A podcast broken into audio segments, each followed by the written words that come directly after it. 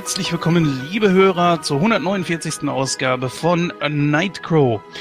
Heute eine ganz besondere Ausgabe. Es ist nicht nur die letzte Ausgabe vor der großen 150. Ja, wir haben fast 150 Ausgaben Nightcrow gemacht. Wahnsinn. Ja, ob wir da zu 150 was Besonderes machen werden oder nicht, das werden wir noch schauen. Äh, vielleicht wird es auch nur eine ganz normale Ausgabe. Aber wir wollen heute auch über den Tod von Sean Connery, einer Hollywood-Legende, sprechen. Und dazu haben sich heute folgende Talker mit mir eingefunden. Zum einen haben wir da endlich mal wieder den Christoph. Hi. Hallo. ja, schön, dass du heute mal wieder mit dabei bist. Ich weiß gar nicht, wann du das letzte Mal wieder mit dabei gewesen bist. Das, das ist schon länger her, nicht, ne? Das ist gar nicht so lange her, ehrlich gesagt. Ich glaube, das war bei, boah, Anfang des Jahres, meine ich irgendwann. Anfang des Jahres. Ist ja, ja nur jetzt Ende des Jahres. ja, siehst du mal. Das Jahr geht schnell rum. Ja gut, es war es war viel zu tun und gerade du, da du ja im Labor arbeitest, äh, ich weiß nicht, inwieweit du da mit Corona, um die Tür nicht ganz so weit aufzumachen, aber da irgendwie zu tun hast. Ähm, kannst du mal erzählen, hast du irgendwie in deinem Labor irgendwas mit Corona-Tests zu tun oder musst du da irgendwas auswerten? Ja, natürlich, wir haben das äh, freigesetzt. Guck mal an. Ja. Nein, ach Quatsch. Nein, ich, äh, ich habe mit solchen Sachen gar nichts zu tun. Also wir, ähm, also bei uns im Labor ist es so, wir äh, analysieren halt nur hauptsächlich Wasser und äh, Bodenproben. Boden, ja. Und, und äh, so mit Virologie und sowas haben wir gar nichts am Hut, überhaupt nicht. Ja, ich hatte deswegen natürlich gefragt, weil jetzt viele Labore auch entsprechend, äh, ich sag mal, genötigt wurden, die Proben zu machen, weil die sich ja doof und dusselig testen momentan. Aber bevor wir jetzt hier weiterreden, wollen wir den nächsten im Bunde noch dazu holen, nämlich Gordon. Hi. Ja, hallo, da bin ich wieder. Ja, endlich mal auch mal wieder. ja. ja. du warst jetzt nicht ganz so lange nicht mit dabei, aber äh, ja, ist aber schön, dass wir euch beiden hier heute haben. Das äh, Team seit der Ausgabe, was hat man jetzt geguckt, Gordon? 32 zusammen oder 35? Ja, ich glaube 32. Ja, das war seit sieben. Könnt ihr euch gerne mal anhören, auch jetzt in Hinblick darauf, dass wir jetzt bald das Siebenjährige haben. Ja, nein, tu, tu, tu das nicht. Entschuldigung. ja, ich find's gut, dass ihr beiden so gut drauf seid. Wir haben uns ja heute zusammengefunden, um äh, einen James Bond Film zu besprechen und wenn man an James Bond denkt, dann denkt, denkt man natürlich automatisch an Sean Connery. Bevor wir jetzt zum Film übergehen, äh, würde ich sagen, sprechen wir einfach mal so ein bisschen über unsere persönlichen äh, Erfahrungen mit äh, Sean Connery. Jetzt hätte ich schon James Bond gesagt. Ähm, Fangen wir mal mit dir an, Christoph. Du hast dich ja direkt gemeldet, als wir gesagt haben, wir machen den Film. Inwieweit bist du mit äh, Sean Connery verbunden? Hat er irgendwas mit deiner Kindheit zu tun? Und warum warst du, du warst ja wirklich sehr schnell, äh, hat irgendwie Goldfinger für dich auch eine besondere Bedeutung oder geht's dabei nur um James Bond? Ähm, also, ich muss, also ich bin jetzt nicht so der große Bond-Fan, muss ich sagen, aber äh, Goldfinger kann ich mich eigentlich ganz gut dran erinnern, weil das war nämlich der erste Bond, den ich gesehen habe. Ähm, das müsste bei meinen Großeltern gewesen sein, wenn ich mich richtig erinnere. Aber ähm, so an und für sich habe ich nicht viele Bond-Filme gesehen. Also ich glaube, die den ähm, Casino Royale habe ich noch gesehen mit dem Daniel Craig. Ähm, ich glaube, mit mit Pierce Brosnan habe ich noch einen gesehen. Ich weiß jetzt aber gar nicht, wie der hieß. Äh, GoldenEye vielleicht? Kann sein, GoldenEye. Aber da bin ich mir jetzt aber auch nicht hundertprozentig sicher. Äh, das war's eigentlich. Also ich habe tatsächlich nicht so viele Bond-Filme gesehen, aber ich kann mich an Goldfinger sehr gut erinnern und ich fand den gar nicht so so schlecht. Der Witz dabei ist ja, gerade was Bond betrifft äh, und, und Sean Connery, hat bei mir einen ganz besonderen Stellenwert, obwohl natürlich nicht der beste, aber sagt niemals die. Weil das ähm, irgendwie diese Thematik hat mir immer sehr gut gefallen, wenn es ums Tauchen ging und so weiter als Kind. Das hat mich immer fasziniert. Dann natürlich Bond mit seinen ganzen Gadgets und sehr interessant. Damals natürlich auch fast, glaube ich, sogar zeitgleich äh, im Kino Connery und äh, Roger Moore, genau.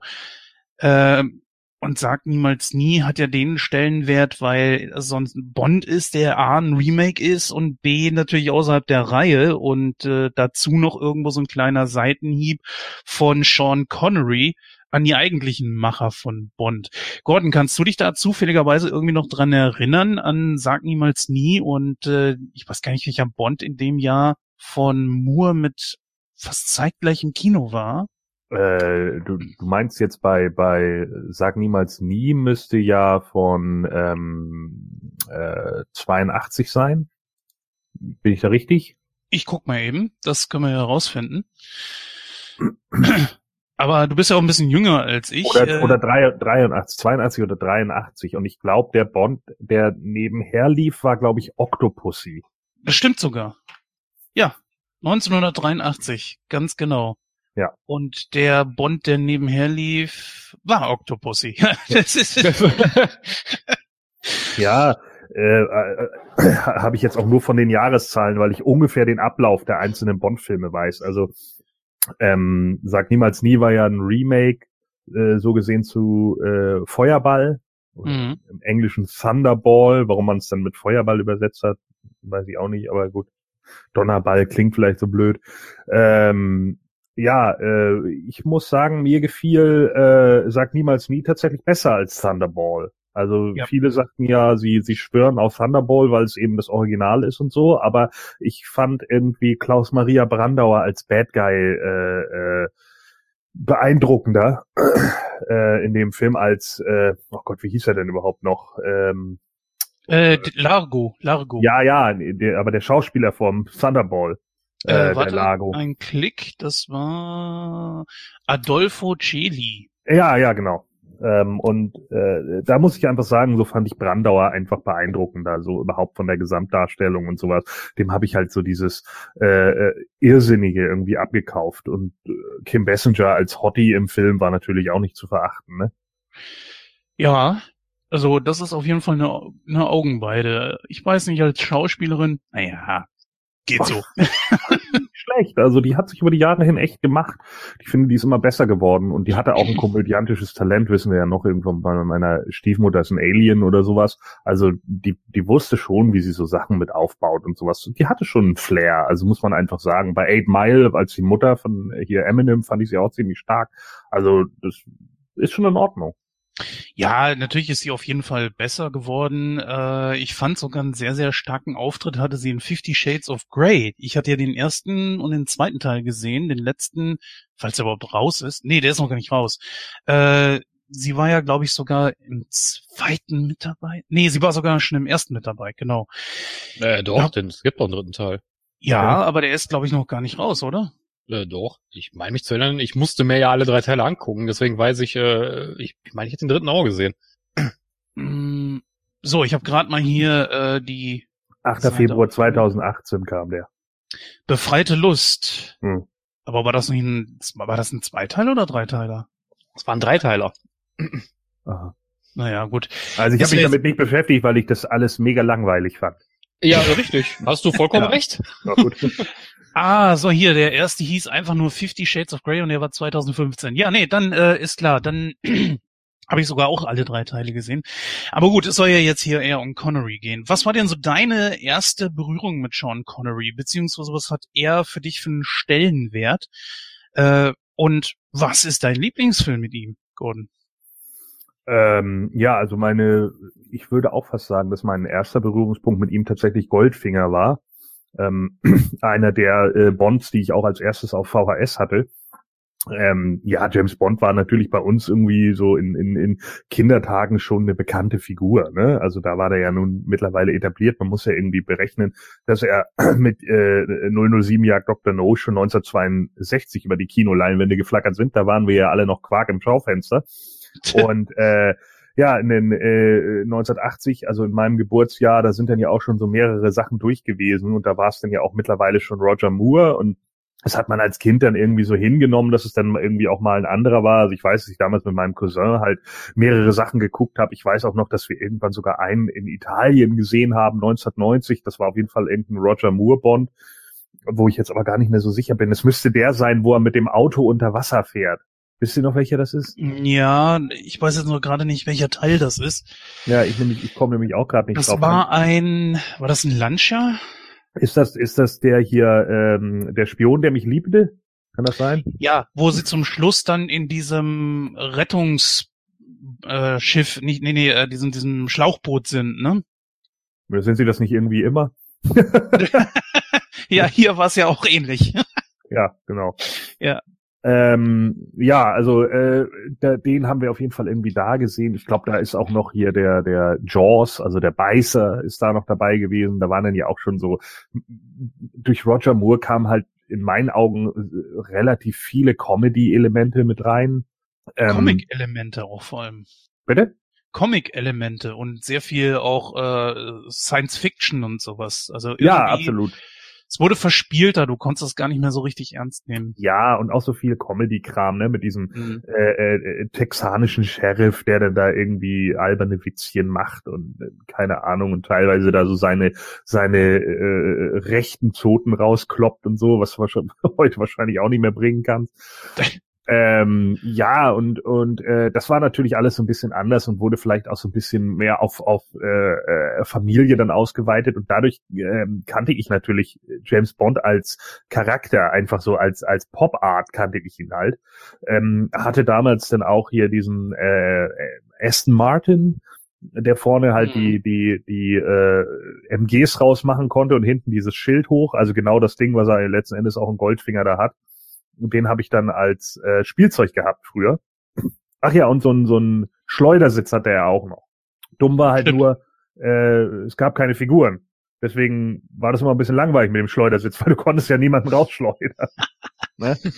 Das war halt immer so ein bisschen problematisch. Also deswegen, äh, aber natürlich, also den Wagen habe ich ewig gehabt. Irgendwann ist der dann natürlich auch, auch auseinandergefallen. Ne? Das tausendmal das, das, das äh, Gimmick da benutzt mit hinten der, der Wand und so. Das war ja irgendeine Feder, die da eingerastet ist und wenn du dann halt draufgedrückt hast, schoss das Ding halt nach oben. Also nicht so langsam wie im Film. Und der war natürlich irgendwann die Feder ausgeleiert und dann lief das ganze Teil nicht mehr. Also das waren so meine ersten Berührungspunkte eigentlich äh, mit äh, Sean Connery. Und äh, wie gesagt, Goldfinger war dann halt der erst, erste Bond, den ich dann tatsächlich auch auf äh, VHS hatte. Und mhm. ja, also ja. für, für mich auch bis, bis heute, also in, in meinen Augen auch einer der ikonischsten. Auch der erste James Bond mit, mit äh, Sean Connery, wo ich einfach das Gefühl hatte, er ist jetzt in der Rolle angekommen. Ähm, die ersten beiden haben sich in einigen Punkten einfach noch viel zu ernst genommen, fand ich. Äh, Liebesgrüße aus Moskau fand ich dann auch die, die, die äh, Bad Guy Tussi da äh, nicht so geil komme jetzt gerade wieder nicht auf den Namen, wie sie da im Film hieß, die, die, die Russin mit dem Stachel da. Ähm, also das war alles so ein bisschen, äh, ja, war alles noch so ein bisschen auf, auf älter gemacht, hatte ich irgendwie das Gefühl. Ich hatte auch ein bisschen das Gefühl, bei Goldfinger hatten sie vielleicht auch mehr Budget, keine Ahnung. Ob das stimmt, weiß ich nicht, habe ich ehrlich gesagt nie nachgeprüft. Aber es wirkte einfach auf mich so, auch von der Kamera her. Die Kamera wirkte einfach heller schon. Und das habe ich damals schon als, als Kind gedacht oder als Jugendlicher, wie auch immer. Wenn man dann so die anderen Filme irgendwann nachgeholt hat, kannte man das halt. Aber äh, Goldfinger war für mich immer der, der so irgendwie herausstach. Und dann kam, glaube ich, der nächste, den ich dann hatte, äh, der, den ich noch ziemlich stark fand, war halt, man lebt nur zweimal. Mhm, der war auch, der war wirklich nicht schlecht.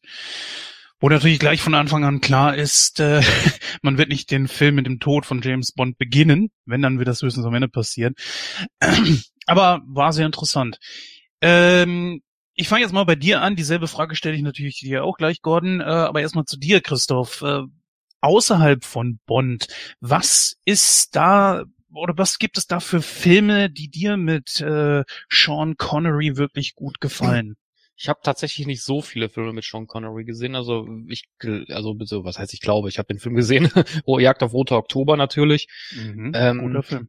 Ich bin mir auch ziemlich sicher, dass ich äh, ihn in einem Robin Hood Film gesehen habe. Äh, König der Diebe, kann das sein? Das ist richtig. Da war er als König, aber ja. auch nur ganz zum Schluss äh, quasi mehr oder weniger nur ein Cameo.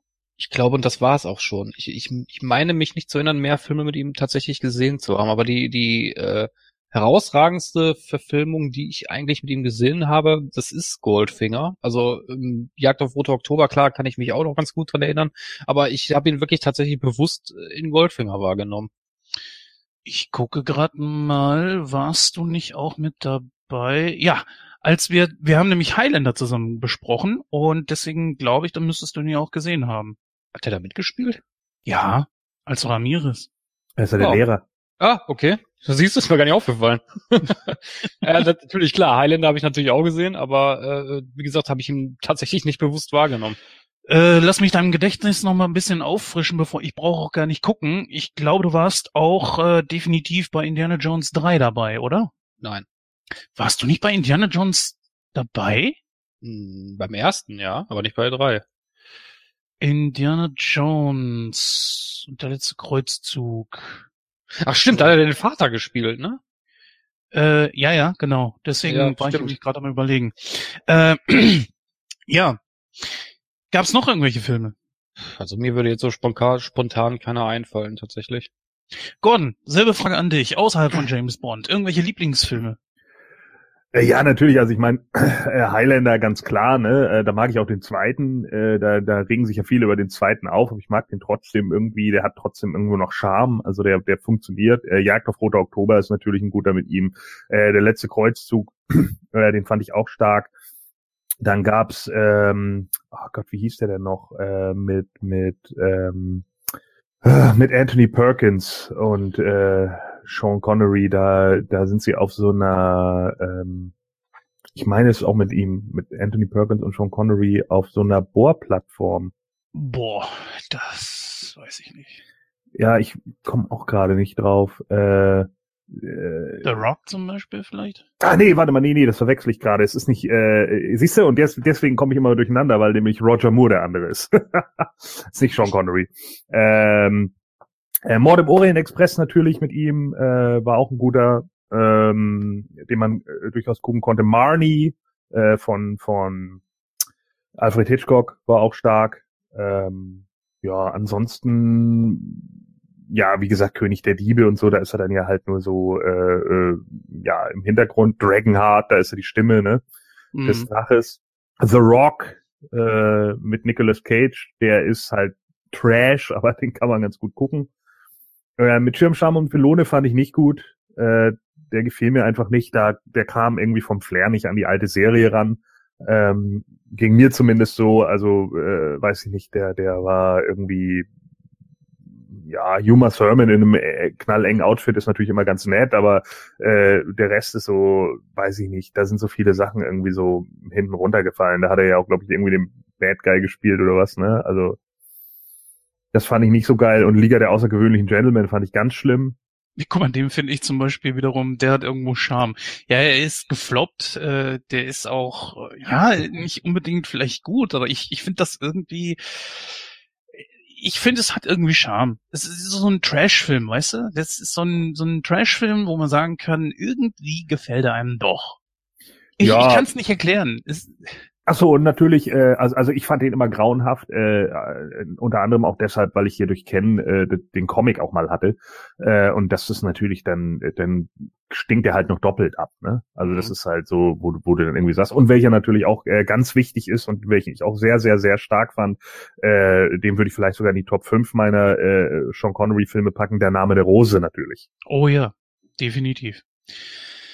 Ne, mit, So. mit äh, Christian Slater und ähm, einem relativ jungen Ron Perlman. Ich glaube, wir werden darauf definitiv noch eingehen, auf Sean Connery in einem Film selbst. Ich würde aber mal vorschlagen, wir gehen jetzt mal rüber. Wir werden uns jetzt mal James Bond und Goldfinger widmen. Wir hören uns dann gleich.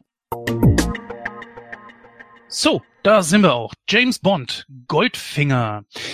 Ein Film, der ja quasi als der dritte angesehen wird. Natürlich ist es nicht wirklich der dritte, denn äh, wenn man eigentlich nach den Büchern geht, äh, das ist eine ganz andere Reihenfolge, als wie die Verfilmungen dann letzten Endes sind. Nicht nur in der Verfilmung selbst, in der Reihenfolge, sondern auch im Inhalt der Filme, denn äh, da wurde bei den Drehbüchern doch ordentlich umgeschrieben.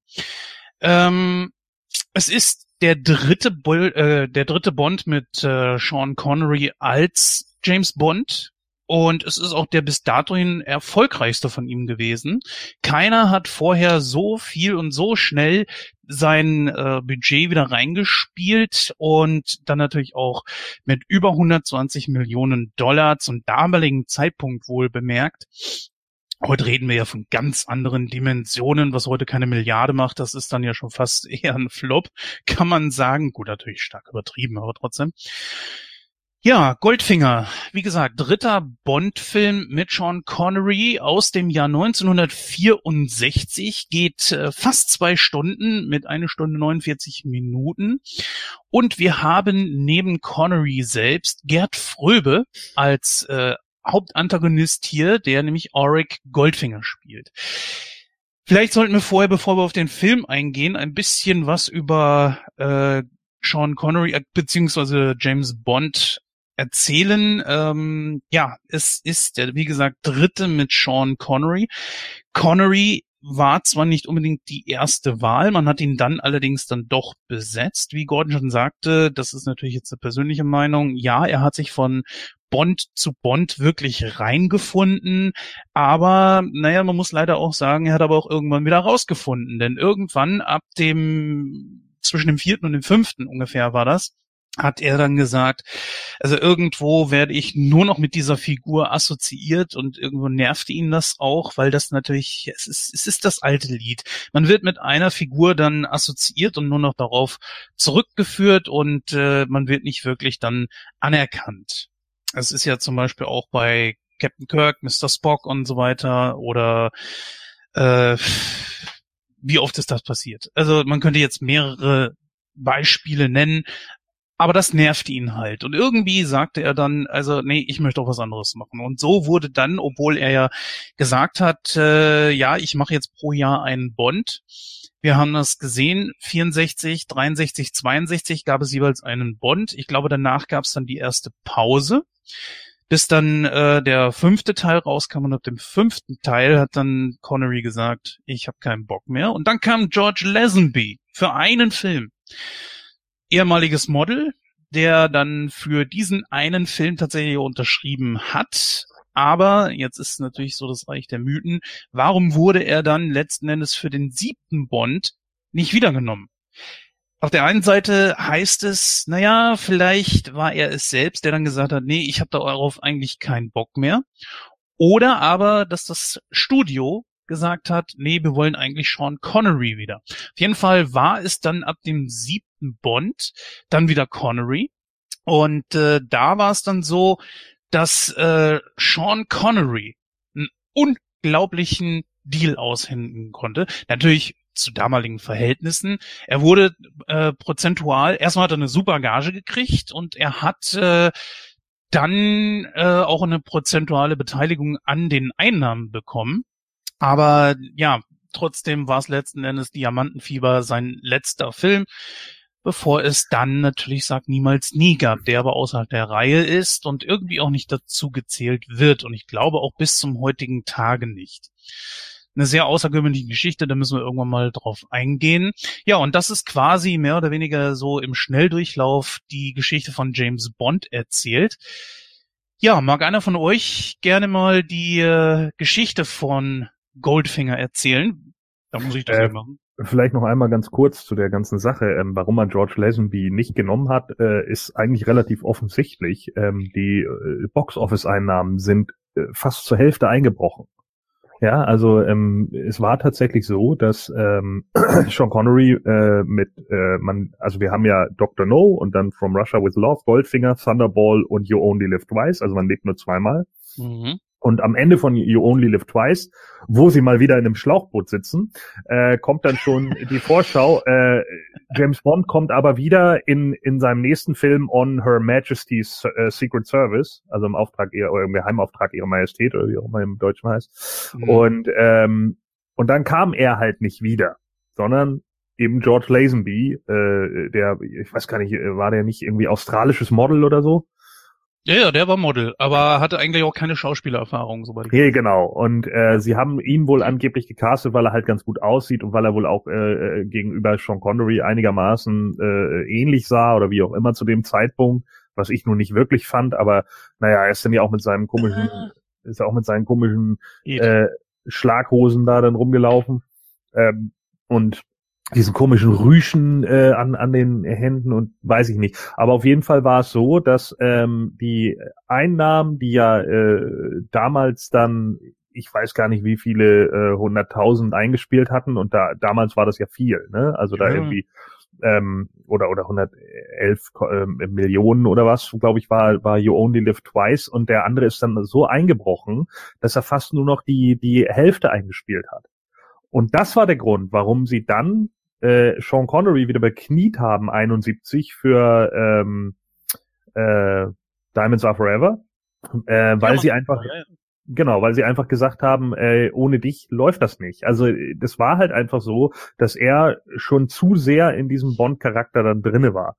Und da haben sie ihn dann nochmal wiedergeholt. Letzten Endes ist es dann auf Roger Moore umgeschwungen und ich glaube, Roger Moore ähm, hat auch nur funktioniert, weil er einfach schon ein etablierter Schauspieler war. Genau. Ne? Und auch auf die Rolle passte. Außerdem war er ja auch von vornherein im Gespräch, bevor es dann Sean Connery wurde. So kenne ich das. Ich kenne aber auch Aussagen von George Lazenby, dass er gesagt hat, er hätte keinen Bock mehr drauf gehabt. Kann natürlich sein, dass das eine Art Selbstschutz war, nach dem Motto, nee, nee, ich bin ausgestiegen. Es gab ja mal einen Politiker, der gesagt hat, äh, ich handle lieber, es ist besser äh, zu handeln, als behandelt zu werden. Ja. So dass er dann versucht hat, äh, sich da so ein bisschen selbst zu schützen. Obwohl man sagen muss, es war ein Riesenfehler. Also wenn er wirklich selber gegangen ist, gehen wir mal nicht davon aus, also das, das Box Office, das ist schon ein ziemlich guter Grund. Ähm, und man hat ja, wie gesagt, auch für damalige Verhältnisse unglaublich viel für Connery bezahlt, dann ist es schon eher zu glauben. Kann ja auch sein, dass es, äh, dass beides irgendwo wahr ist. Also, dass Lazenby dann gesagt hat, nee, ich habe keinen Bock mehr drauf. Du hattest gesagt, dass es ein bisschen schwer war, in ihm ja, Connery zu sehen. Also man hatte ihn ja auch unter anderem genommen, weil der Connery ein bisschen ähnlich sah. Tatsächlich ja. in bestimmten Einstellungen war das sogar so. Und in Deutschen hatte man noch so ein bisschen mehr. Ja, die gleiche Synchronstimme. Genau. Ja. Äh, Gerd Günther Hoffmann war das, genau. Genau. Wer nicht kennt, ja. auch die deutsche Stimme von Captain Kirk. Ja, was richtig, das stimmt und was was vor allen Dingen aber auch dann in dem Moment irgendwie so merkwürdig anmutete, gerade am Anfang des Films, ist ja äh, äh, bei beim im Auf im Geheimdienst ihrer Majestät schlägt er ja am Anfang irgendwelche Bad Guys da in die Flucht und dann guckt er in die Kamera und bricht ja die vierte Wand. Er sagt dann ja irgendwie direkt, äh, das wäre dem anderen nie passiert. So. Also erstmal, man ist sich schon, man ist sich in dem Moment schon bewusst, okay, wir haben nicht mehr den alten Sean Connery. Und Sean Connery war ja zu dem Zeitpunkt Sexsymbol. Ne? Das ist ja einfach so. Der hat ja, der hat das ja durch James Bond einfach geschafft. Er ist ja Bodybuilder gewesen zu der Zeit, Sean Connery, und ist genau deswegen auch in den Bereich reingekommen. So ganz viele Leute haben ja auch gesagt, er ist kein Schauspieler, so der, der, der kann dafür zu wenig. Und wenn man sich seine ersten Werke so angeguckt hat, merkt man das auch. Also da ist er wirklich schauspielerisch noch ziemlich schwach. Er hat erst mit den Jahren halt mehr gelernt, so wie er sich irgendwie zu geben hat und so weiter und so fort. Das, was Gordon gerade erzählt hat, erinnert mich irgendwie an diese Taube, die in die Kamera zwinkert. War das Moonwalker? Mit der Gondel?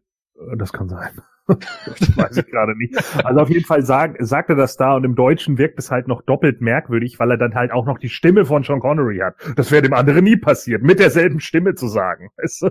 Ist halt einfach so, uh, das, also tut mir leid, aber das war für mich schon immer so eine, so eine Situation, die für mich komplett surreal war, weil es irgendwie nicht passte. Gott sei Dank hat Roger Moore dann ja eine andere Stimme bekommen. Also da war ich ja echt froh drum, dass man äh, äh, da dann nicht auch noch denselben äh, Synchronsprecher genommen hat obwohl Moore schon ein sehr guter Schauspieler war.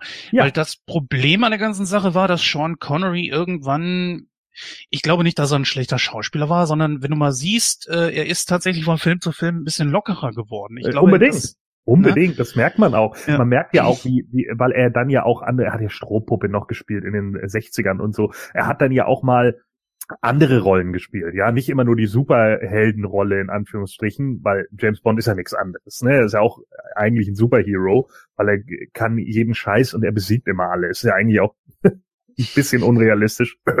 so, aber äh, trotz alledem so. Also das, da, darauf hatte er ja halt auch irgendwann keine Lust mehr, wie du ja vorhin schon richtig gesagt hast. Und dann wollte er ja auch ein paar ernsthaftere Rollen. Das war ja auch der Grund, warum er dann zum Beispiel Marley äh, äh, angenommen hat und sowas, ne, um, um da dann eben auch nochmal zu zeigen, dass er auch noch andere Sachen kann. Trotz alledem war es so, dass er gerade in den 60ern und auch noch bis Mitte der 70er immer noch diesen Ruf hatte, der Typ ist einfach nur ein schauspielender Bodybuilder. Das ist bei uns überhaupt nicht mehr so angekommen, weil das in den 80ern natürlich passé war. Aber wer sich mal die Bond-Doku äh, über äh, so, was weiß ich, 40 Jahre oder 50 Jahre Bond oder wie das war, äh, angeguckt hat, da wird das halt mhm. halt oft erzählt. Also da wird halt oft gesagt, dass er äh, diesem, dieser Kritik halt ganz häufig ausgesetzt war das kann natürlich schnell nerven. Und Unbedingt. ich mir, ja, ich sag ja, ich habe gerade mal geguckt, was er denn alles bekommen hat. Ich glaube, zwölf Prozent waren das, die er an der äh, an den Einnahmen bekommen hat. Er hat einen mehrstelligen Millionenbetrag bekommen, mhm. als äh, um, um Bond zu spielen, was damals unglaublich viel war. Ja, Und unbedingt. vor allen Dingen haben sie ihm zugesichert, dass, er, dass sie ihm zwei Filme seiner Wahl finanzieren. Ja, warum nicht? Ja. Das wusste ich, das wusste ich jetzt zum Beispiel nicht, ähm, aber würde mich ja nicht wundern. Also ich meine, das ist ja auch, ist ja auch nicht selten der Fall. Ne? Irgendwann ja. hast du ja, wie, wie nennt man das so? Im Wrestling würde man Creative Control sagen, ja, aber auch als Schauspieler hast du das ja ein Stück weit. Ne? Wir sehen das ja regelmäßig bei Sitcoms oder sonst irgendwie was. Wenn wir jetzt Hör mal, wer der hämmert oder sowas nehmen, dann siehst du ja, oder auch eine schrecklich nette Familie oder so, ne? Dann siehst du irgendwann äh, im Vorspann halt plötzlich so Executive Producer Amanda Beers also äh, Marcy Darcy, ne? Die mhm. hat dann irgendwann eine Rolle als Executive mit übernommen, weil sie eben wusste, okay, das und das und das funktioniert als Humor, das bauen wir jetzt mal mit ein und darüber machen wir uns lustig und äh, genauso wie, wie, was weiß ich, bei, bei äh, Prinz von Bel Air war es irgendwann Will Smith, der am Anfang nur der Star war und ab der dritten Staffel dann, glaube ich, auch komplett dann mit ins Produktionsteam eingetreten ist und äh, Tim Allen genauso oder, oder äh, Zach Braff bei, bei Scrubs oder vollkommen egal. Also ich glaube, es gibt, gibt keine Sitcom, wo man am Ende nicht mehr den, den, den Hauptakteur der Sitcom irgendwie mit in der Produktionscrew äh, sitzen sieht, weil die halt einfach dann so sehr mit ihrem Charakter auch da drinnen sitzen und dann eben gucken müssen, okay, was machen wir jetzt noch, was funktioniert und was können wir irgendwie machen, um, um die, die Serie noch oben zu halten. Ne? Also das, es gibt unglaublich wenige, äh, die das am Ende nicht getan haben. Und ich kann mir das vorstellen, dass es bei ihm hier genauso war. Sie haben halt einfach gemerkt, okay, er ist der Star, er trägt das Ding. Als wir uns den Australier geholt haben, ist es eingebrochen also holen wir ihn jetzt wieder und jetzt gucken wir, was wir mit ihm machen können. Und dann haben sie ja hinterher Roger Moore gehabt, der halt, wie gesagt, eben schon etablierter, anerkannter Schauspieler war und der konnte das deswegen gut übernehmen. Und trotzdem hat man 83 nochmal geguckt, wie läuft es eigentlich äh, mit Sean Connery selbst. Ja. Der übrigens ja damals in dem Bond-Film schon äh, Toupets getragen hat. Ne? Also äh, vielleicht auch das einer der Gründe, warum äh, äh, Christoph du ihn nicht sofort erkannt hast in einigen Filmen, weil er ja immer mit Glatze aufgetaucht ist. Und die, die, die Toupets hatte er schon damals. Also er hatte schon damals Haarausfall. Ne? Ah, okay. Also das war das war das schon immer. Das war schon immer so. Also ähm, das haben sie auch irgendwann mal äh, äh, klargestellt, aber es ging halt nicht, da jemanden zu haben, der irgendwie äh, eine Tonsur oder wie auch immer hat, sondern zu diesem Sexsymbol-Charakter gehörte eben auch, äh, dann eben volles Haar zu haben, so gesehen. Aber sein Haar war halt auch immer, und das sieht man, finde ich, gerade in den ersten Bonds äh, sehr gut, immer sehr eng angelegt. Ne? Weil das halt immer festgekämmt war, festgekettet war und äh, gegelt war. Mhm. Muss auch richtig wehgetan haben. Gut, ähm, jetzt wollen wir wirklich mal zum Film kommen. Ja, mag einer von euch die äh, Geschichte erklären? Eben kurz zusammenfassen. Da lasse ich Colin gerne den Vortritt. Äh, ja, also äh, es geht ja darum, dass also Auric Goldfinger, äh, viele sprechen ja fälschlicherweise Auric aus, aber nein, er ist ja Österreicher, also er heißt tatsächlich Auric, ja, also das ist ihm äh, tatsächlich sein Name. Ähm, der scheint sich irgendwie groß gemacht zu haben als Mogul, also ich mache das jetzt nur aus dem Kopf, ne? ich habe hier keinen Text irgendwo lesen, äh, scheint sich so ein bisschen hochgearbeitet zu haben und äh, kommt halt irgendwann in den in äh, ja in, ins Blickfeld äh, des Geheimdienstes, weil sie irgendwie merken, okay, der Typ ist Milliardär geworden mit Gold. Und äh, das war natürlich zu dem Zeitpunkt äh, äh, gerade in den ähm, in den 60er Jahren ne, natürlich äh, ein komplettes äh, äh Novum, überhaupt Billionär zu sein. Äh, und dann denken sie sich natürlich ja, okay, wir müssen da vielleicht mal irgendwie gucken, wie der äh, irgendwie äh, an, an diese ganzen Sachen rangekommen ist. Und wie es der Teufel so will, ja, äh, man kriegt halt mit, okay, ähm, der hat das wahrscheinlich nicht mit so ganz äh, fairen Machenschaften äh, geschafft. dann haben wir, glaube ich, gleich am Anfang diese Szene, wo man ihn natürlich erstmal äh, einführt, indem er äh, Leute beim Pokern bescheißt mit wirklich ho hohen Geldbeträgen. Also da zeigt man halt schon gleich erstmal so seine Charaktereigenschaft, dass er halt gierig ist. Ja, ist halt so, ein, so ein Standardbösewicht halt einfach. Ne, ist halt evil und greedy. So und das muss man dann halt eben darstellen und er bescheißt dann da irgendwelche Leute beim Pokern und Bond äh, findet halt raus, wie er das macht, dass er irgendein Modelmädchen im Hotelzimmer liegen hat mit dem Fernglas, die bei dem anderen immer die Karten äh, wegzieht. Ich glaube, es ist auch, nee, ist Baccarat, ne? Spielen Sie Baccarat? Glaub, ja, damals war es ja. Baccarat. Damals war es, glaube ich, immer Baccarat, ist kein Poker. Naja, wie auch immer. So auf jeden Fall, dann verliert er halt und daraufhin wird dann dieses Mädel umgebracht und zwar indem die komplette Haut vergoldet wird. Äh, da ist man sich übrigens bis heute nicht so ganz schlüssig, ob das tatsächlich funktioniert, aber in den 60ern äh, ging man davon aus, wenn man sie mit Gold überzieht, also mit einem leichten Goldüberzug, dann könnte die Haut nicht mehr atmen und dann äh, ja erstickt sozusagen äh, die jeweilige Person.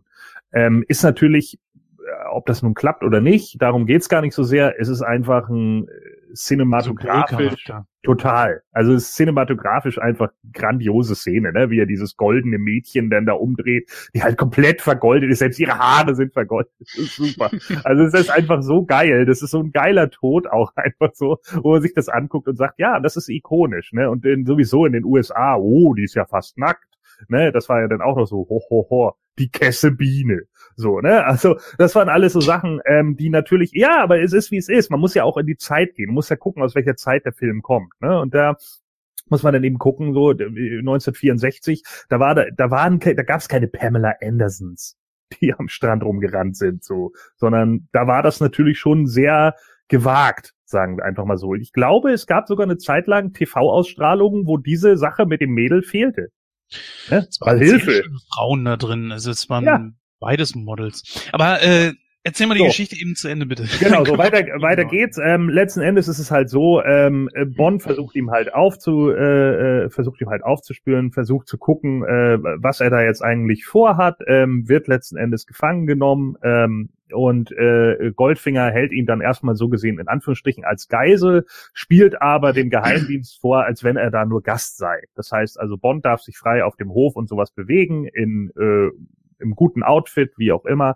Und er versucht halt so hintenrum herauszufinden, äh, ja, wer, wer, äh, er versucht halt hintenrum rauszufinden, was äh, Goldfinger so vorhat. Goldfinger trifft sich dann halt auch mit anderen Größen, die zum Beispiel äh, mit ihm zusammen Geld machen wollen. Die lässt er dann halt auch alle direkt umbringen und äh, vergasen. Einer wird in einem äh, Autowürfel äh, klein gepresst dass natürlich ein Nervengas auch innerhalb von einer Sekunde wirkt, wage ich auch zu bezweifeln, aber da ist das eben so.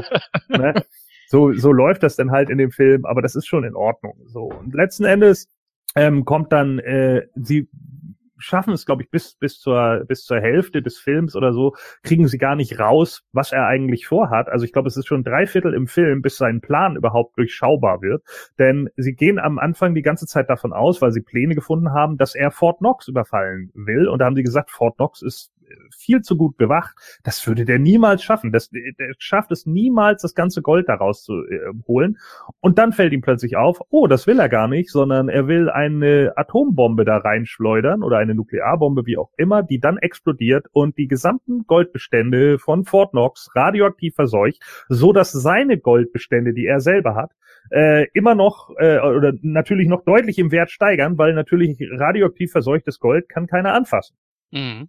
So ist Dieses es. teuflische Genie. Das so, für ein Masterplan. Ja, aber, aber geil. Also ich meine, für 1974 nicht doof gedacht, oder? Ich meine, das es wäre der einfache Weg zu sagen, okay, wir, wir, wir sprengen Fort Knox auf und nehmen den, nehmen das Gold weg. Ja, langweilig, ne? So Bankraub-Bullshit. Nee, wir machen es genau anderen Weg rum. Ich lasse das Gold einfach da und das explodiert dann und keine Ahnung. Da gibt's dann äh, am Schluss dann einen Kampf in äh, Fort Knox zwischen äh, James Bond und einer anderen Ikone aus dem Bond-Film, nämlich Oddjob äh, dem äh, ja der rechten Hand sozusagen von äh, von Auric Goldfinger und das ist ein äh, sehr stämmiger kleiner Japaner, der mit seinem Zylinder Leuten den Kopf abtrennen kann. Ja, ob man es glaubt oder nicht, aber die kann er halt äh, schön schmeißen, denn der hat äh, offensichtlich irgendwie in der Ummantelung seines, äh, äh, ja, seiner, seiner Krampe, hat er offensichtlich äh, Adamantium, keine Ahnung, was für Stahl das ist. Auf jeden Fall äh, kann er den schmeißen und damit Leute dann köpfen, was er dann auch äh, vorher schon äh, demonstrativ irgendwie gezeigt hat bei äh, bei einer Statue, äh, die er dann auch damit geköpft hat, natürlich ganz toll, aber äh, natürlich äh, impressive in dem Moment vom, vom auch wieder vom vom cinematografischen her. Ja, letzten Endes kriegt der dann einen riesigen Stromschlag, nachdem er äh, nachdem Bond ihn mit dem Starkstromkabel, ich glaube sein sein äh, sein Zylinder fliegt in in eine der der äh, Gitterstäbe. Er versucht ihn anzufassen und er legt das Stromkabel dann an die Gitterstäbe und dadurch kriegt er dann so einen heftigen Stromschlag, dass es dann selbst für den äh, Japaner zu viel ist, der vorher natürlich selbst äh, Würfe mit Goldbarren aushalten konnte. James Bond stoppt dann mit Hilfe des äh, äh, Geheimdienstes äh, die nukleare Bombe und sie bleibt tatsächlich bei 007 Sekunden stehen. ob man es glaubt oder nicht. Das ist natürlich auch großartig. Ähm, ja, zuvor, Entschuldigung, das habe ich natürlich noch vergessen. Zuvor hatte James Bond natürlich noch eine von äh, Goldfingers Agentinnen umgedreht, äh, indem er sie vermöbelt hat und äh, dann mit ihr im Heu ein Schäferstündchen äh, geführt hat, nämlich auch eine der ikonischsten Bond-Girls, Pussy Galore. Auch so ein Name, der heute nicht mehr möglich wäre, ja, eine Frau Pussy zu nennen, aber großartig. I love the 60s, brother. So, also das war natürlich auch großartig und sie hat nämlich äh, den Auftrag gehabt, äh, Leute mit einem äh, Schlafgas, mit ihrer, äh, sie hat eigentlich eine, eine, eine, ähm, eine Flugschule und mit einem Schlafgas die Leute zu betäuben und äh, dann äh, so, dass dann eben Auric mit seinem Gefolge dann äh, bei Fort Knox rein kann und diese Bombe platzieren kann. Letzten Endes hat sie aber dieses Schlafgas dann offensichtlich nur durch Haarspray oder sowas ersetzt. Ich glaube, das wird im Film nie gesagt, aber es gab, glaube ich, ein Comic oder ein Buch oder irgendwie so dazu und da wird es, glaube ich, erklärt. Äh, ich glaube, es gab einen Comic dazu, wo das erklärt wird. Also, dass sie das eben macht. Sie schießt halt letzten Endes dieses Gas aus und die Leute sind dann halt doch nicht bewusstlos. Sie hat sich also von äh, Bond umdrehen lassen, obwohl Auric ihr so und so viel Geld äh, äh, versprochen hat. Aber Bonds Penis ist natürlich viel mehr wert als ein paar Millionen Dollar. Und äh, ja, ganz am Schluss verschwindet dann Goldfinger, ähm, wo man eigentlich schon fast denkt, ja, okay, er, er äh, ja, er ist jetzt einer der Bad Guys, die irgendwie wiederkehren, so wie es zum Beispiel Ernst Dablo Blofeld ja später ist. Aber nein, äh, Bond ist dann auf dem Rückflug und Goldfinger hat sich mit in seinen äh, Flieger ge, äh, ja, geschmuggelt, will dann James Bond den Gar ausmachen dafür, dass der dessen Pläne vereitelt hat. Warum auch immer, weil er ist ja immer noch fucking Milliardär, aber gut, wen interessiert's? So, äh, dann kämpfen sie ein bisschen, er schießt aus Versehen äh, die, die Scheibe kaputt des Flugzeuges, das dann natürlich an Höhendruck verliert und dadurch wird er dann aus dem Flugzeug hinausgesaugt und ja, äh, wird dann einen Sturz aus mehreren hundert Metern Höhe ohne Fallschirm wahrscheinlich nicht überlebt haben. Und ja, ich glaube, das ist dann letzten Endes so der Film. Habe ich jetzt nur aus dem Kopf gemacht, ohne Wikipedia oder sonst irgendwie was. Er stürzte aus dem Flugzeug ohne Fallschirm und starb an Corona. Genau. genau. ja. Sag mal, nee, ja. also die, die Szene ist mir sehr in Erinnerung geblieben. Ich fand die eigentlich äh, sehr beeindruckend. Wo ja, so, lass uns aber äh, von vorne anfangen, bevor wir jetzt hier... Äh ja, nein, klar, nein, nein, das fiel mir jetzt nur so ein, weil, weil ihr euch jetzt ganz so darüber lustig gemacht habt. ja. Nein, nein, nein, also äh, auch äh, gut, ich meine, klar, die Blue Box sieht man heutzutage, aber für damals natürlich ein gutes Ende, absolut.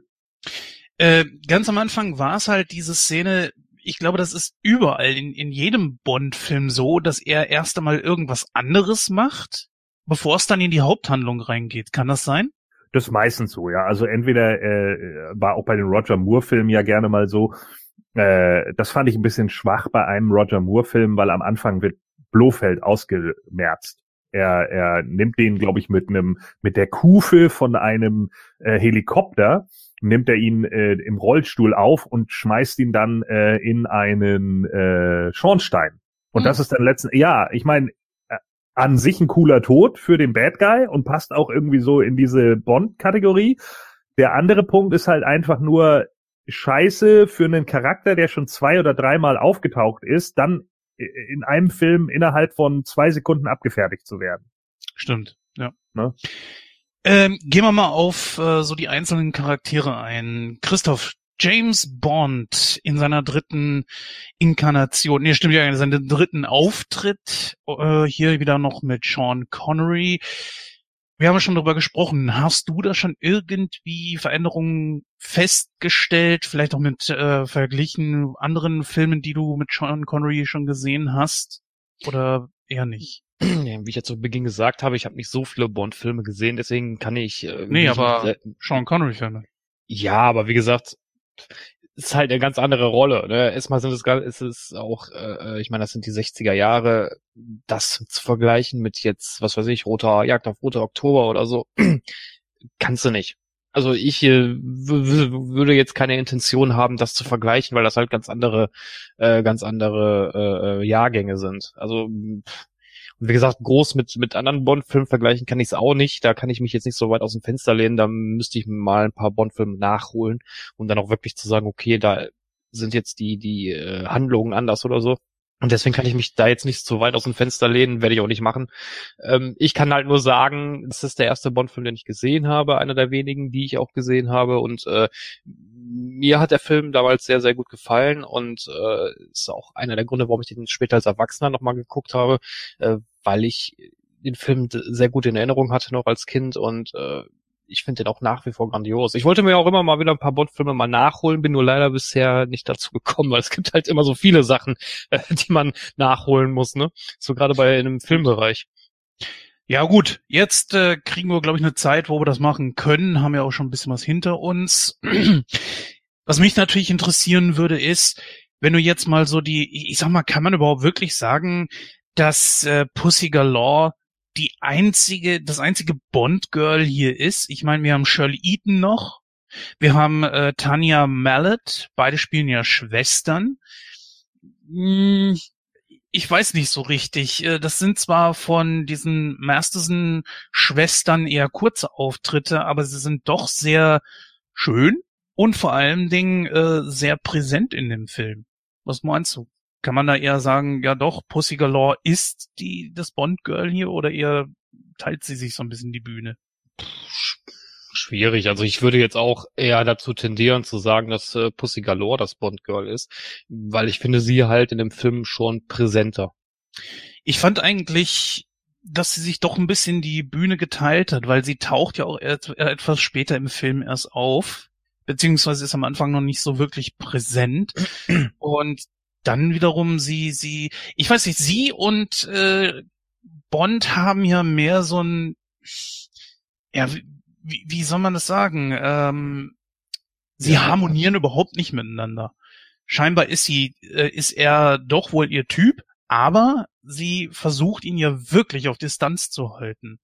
Ist das sowas, ja, gut, was du gut fandest, Gordon? Oder äh, Christoph, gerne, wenn du, dann sag ruhig, gerne. Ja, gut, aber das ist nur weil, nur weil jemand jetzt auf Distanz gehalten wird, ist es ja ein, kein ausschlaggebender Punkt, dass die beiden nicht harmoniert haben. Im Gegenteil, das ist ja auch so ein Stilmittel, sage ich jetzt mal, ne, dass die Frau halt den Mann erstmal ein bisschen auf Distanz hält. Ne? Das ist ja äh, äh, auch jetzt nichts Ungewöhnliches. In den 60er Jahren wahrscheinlich nicht, nein. Gordon, siehst du das ähnlich? Äh, war das äh, vielleicht auch mal erfrischend, dass das hier nicht so gewesen ist? Weil in den vorherigen Bond-Filmen ist das natürlich ein bisschen anders gewesen.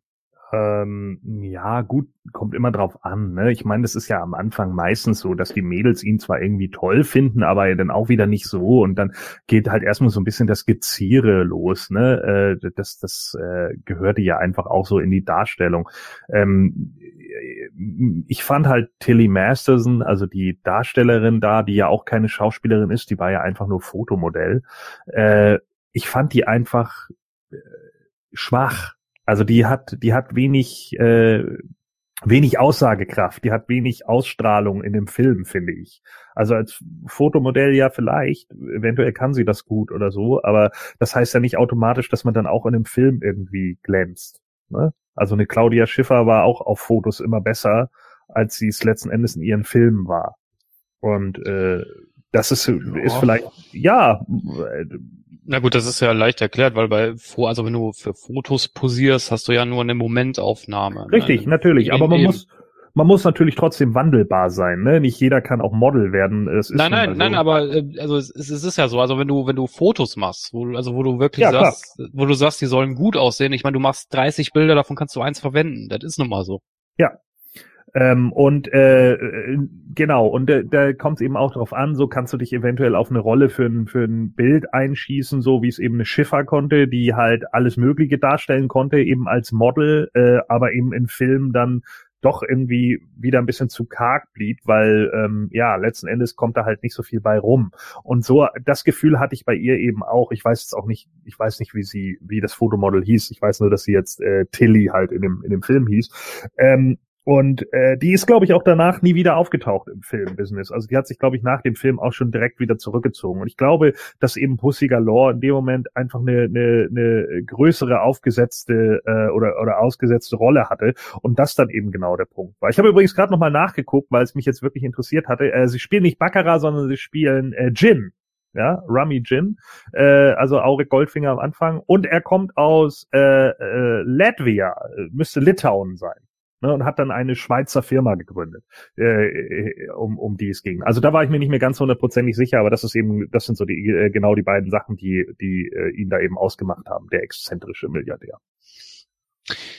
Ich finde Goldfinger ehrlich gesagt als eher einen so der schwächeren Gegner. War's raus. Und Boah, äh, das würde ich auch so nicht stehen lassen, bitte. Aber ja, nee, erklär das mal. Ich jetzt auch ein bisschen hier den Gegenpart zu bilden, weil wenn wir jetzt alle gleich, das, das wäre auch ein bisschen schade. Wobei man natürlich sagen muss, Gerd Fröbe ist ein unglaublich guter Schauspieler, ein sehr, sehr anerkannter Schauspieler gewesen. Aber er ist zweimal auf Bond reingefallen. Er lässt sich von Bond immer wieder irgendwo einlullen und ich weiß nicht so richtig. Da fehlte irgendwie so ein bisschen das Besondere. Da ist eher Oddjob der, der, äh, Oddjob besser, der, der bessere von beiden. Also Was? sein Sidekick. Äh, also um das vielleicht mal zu entkräften, ähm, Goldfinger ist einer der wenigen, die es überhaupt geschafft haben, James Bond in so eine missliche Lage zu bringen, dass er grundlegend tot gewesen wäre. Und hätte Bond nicht äh, in, in dem Moment, äh, das ist die Laserszene, ne? Diese Szene, die ja auch Richtig. immer wieder äh, gezeigt wird in etlichen anderen Filmen. ja. Ähm, äh, unter anderem auch bei den Simpsons noch mit mit irgendwie äh, viel krasseren Möglichkeiten oder so. Letzten Endes ist es ja so, dass, dass James Bond ihn ja da nur ausspielt, weil er dann irgendwie sagt, ja, äh, verlangen Sie von mir, dass ich rede? Und dann sagt er, äh, Nein, ich verlange, dass Sie sterben, Mr. Bond. Ja, ich verlange von Ihnen, dass Sie sterben. Das fand ich schon super gut. Und dann sagt er eben, ja, äh, ich, äh, ich weiß aber dies und jenes und er sagt, sie wissen gar nichts, Mr. Bond. Und das ist schon ziemlich gut. Und dann kommt er halt mit dem Operation Grand Slam weil er das irgendwo nur aufgeschnappt hat. Und da hat er halt dann Glück gehabt und dann sagt ihm Goldfinger, okay, pass mal auf, wenn wir den jetzt killen, und das ist ja ein unglaublich intelligenter Move, wenn wir den jetzt töten, dann sitzt hier wahrscheinlich hinterher der gesamte Geheimdienst. Wenn er davon irgendwas weiß, wissen auch andere davon. Also setzen wir den jetzt hier einfach mal hin, in seine netten Klamotten, sorgen dafür, dass er hier nicht wegkommt. Aber wenn Leute ihn beobachten von irgendwoher, dann wird er halt einfach nur merken, ja, der hat hier eine gute Zeit und ich bin einfach nur ein netter Milliardär. Das ist schon unglaublich schlauer Schachzug. Das muss man tatsächlich mal so sagen. Und da sitzen ja auch hinter Felix Leitner und der andere hinten und sagen, ja, Leiter. geht's so. Leiter heißt er. Heißt er nicht Leitner? Ja, manchmal hört es sich auch so an, aber es ist tatsächlich Felix Leiter. Okay. Ich bin der Meinung, dass sie ihn im Film Leitner nennen. Aber äh, ja, wie dem auch sei. Also auf jeden Fall äh, sitzen die dann ja hinten und beobachten ihn ja und dann wird ja Bond auch noch von, äh, ist es sogar Pussy? Ich weiß es jetzt gar nicht genau. Ich glaube, es ist sogar Pussy Galore. Von der wird er dann ja auch noch bedient mit irgendeinem Drink. Und äh, da äh, ist es dann tatsächlich so gewesen, dass das, ähm, dass äh, die dann glaube ich noch irgendwie sagen, ja, äh, guck, dem geht's doch super. So und das war, das ist schon eine ne, ne, ne sehr schlaue Idee. Ja, ich, ich bin ja ja grundlegend auf eurer Seite. Ich versuche hier nur einfach ein bisschen den Gegenpart zu bilden, um die äh, Diskussion noch ein bisschen interessanter zu gestalten. Ja, und die Szene, die, ähm, Entschuldigung, wenn ich unterbreche, aber auch, was man auch bedenken muss, warum ich auch Goldfinger als einen sehr, sehr gut durchdachten äh, Bösewicht sehe, ist auch die eine Szene, die Gordon vorhin angesprochen hat, nämlich die mit der Vergoldung. Also das ist, das ist ja so perfide eigentlich, dass man, dass man, dass man schon weiß, so okay, ähm, der, der, der Typ hat zuerst, erstens hat der Typ nicht mal eine Latten am Zaun und zweitens ist das ja schon so, so, so dieser, dieser Napoleon-Komplex auch, den er, den er dabei hat. Also ja, ich will alles haben, Hauptsache es glänzt, so nach dem Motto. Und das finde ich super von der Charakterisierung her. Das war auch eine ziemlich geile Szene, obwohl, äh, du hast es vorhin angesprochen, Gordon, das war auch so eine Szene, wo ich mir dachte, na, ob das wirklich funktionieren würde. Ich glaube ehrlich eher gesagt, nicht. Weil wie willst du das machen, dass du sie dadurch tötest? Sie wird aber mitbekommen haben, dass sie von oben bis unten mit Gold besprüht wird. Ja, die Frage ist natürlich, ob man sie vorher bewusstlos geschlagen hat. Kann natürlich sein, aber da hätten sie ja direkt auch das Genick brechen können. Aber gut, es geht hier nun natürlich um einen Superschurken, der einen. Ja, aber das wäre ja zu, das wäre ja viel zu einfach. Also ich weiß, also das, was macht denn ein Bösewicht aus? Ein Bösewicht macht aus, meiner Meinung nach, dass er, dass er äh, nicht einfach loszieht und Leute, was weiß ich, erschießt, weil das ist einfach zu, zu, äh, ja, zu einfältig. Also so ein, wenn du, wenn du einen Bösewicht hast, der sich ja selbst als Genie sieht oder als, als, als, äh, äh, als, als überlegen, dann machst du natürlich was, was, äh, was auch an Bösart, äh, Bösartigkeit oder an per, äh, per, so ein perfides Verhalten einfach, dass, dass du einfach die, die Person in Gold äh, verwandelst, in Anführungsstrichen. Das, ja. das finde ich einfach, das, das kommt einfach besser rüber. Ja, auch irgendwie, um letzten Endes irgendwie ein Zeichen zu setzen oder sowas, ne? Genau das halt. Und äh, das könnte natürlich auch einfach ein Zeichen an denjenigen gewesen sein, weil äh, es ja viel zu einfach ist, irgendwie zu sagen, ja, okay, brich ihr mal das Genick, dann kann sie auch theoretisch irgendwie im Zimmer gestolpert sein und sich das Genick gebrochen haben. Aber so ist es natürlich auch ein Zeichen an den, oder weil er sich wahrscheinlich schon gedacht hat, die Jill Masterson, die wird sich das nicht selber ausgedacht haben. Da wird es also irgendjemanden gegeben haben, der sie dazu gebracht hat. so. Und dem zeige ich jetzt erstmal, mit wem er sich hier anlegt. Das ist mhm. ja auch das, was er letzten Endes macht über Oddjob.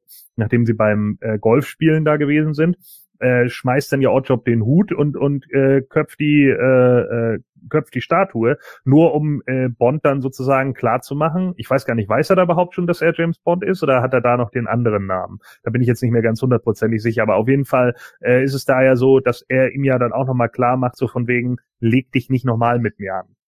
Nee, er tritt von Anfang an als James Bond auf, weil er nämlich oben, ach, war es Jill oder Tilly, die da oben war und äh, Goldfinger die die Tipps gegeben hat durch das Mikro.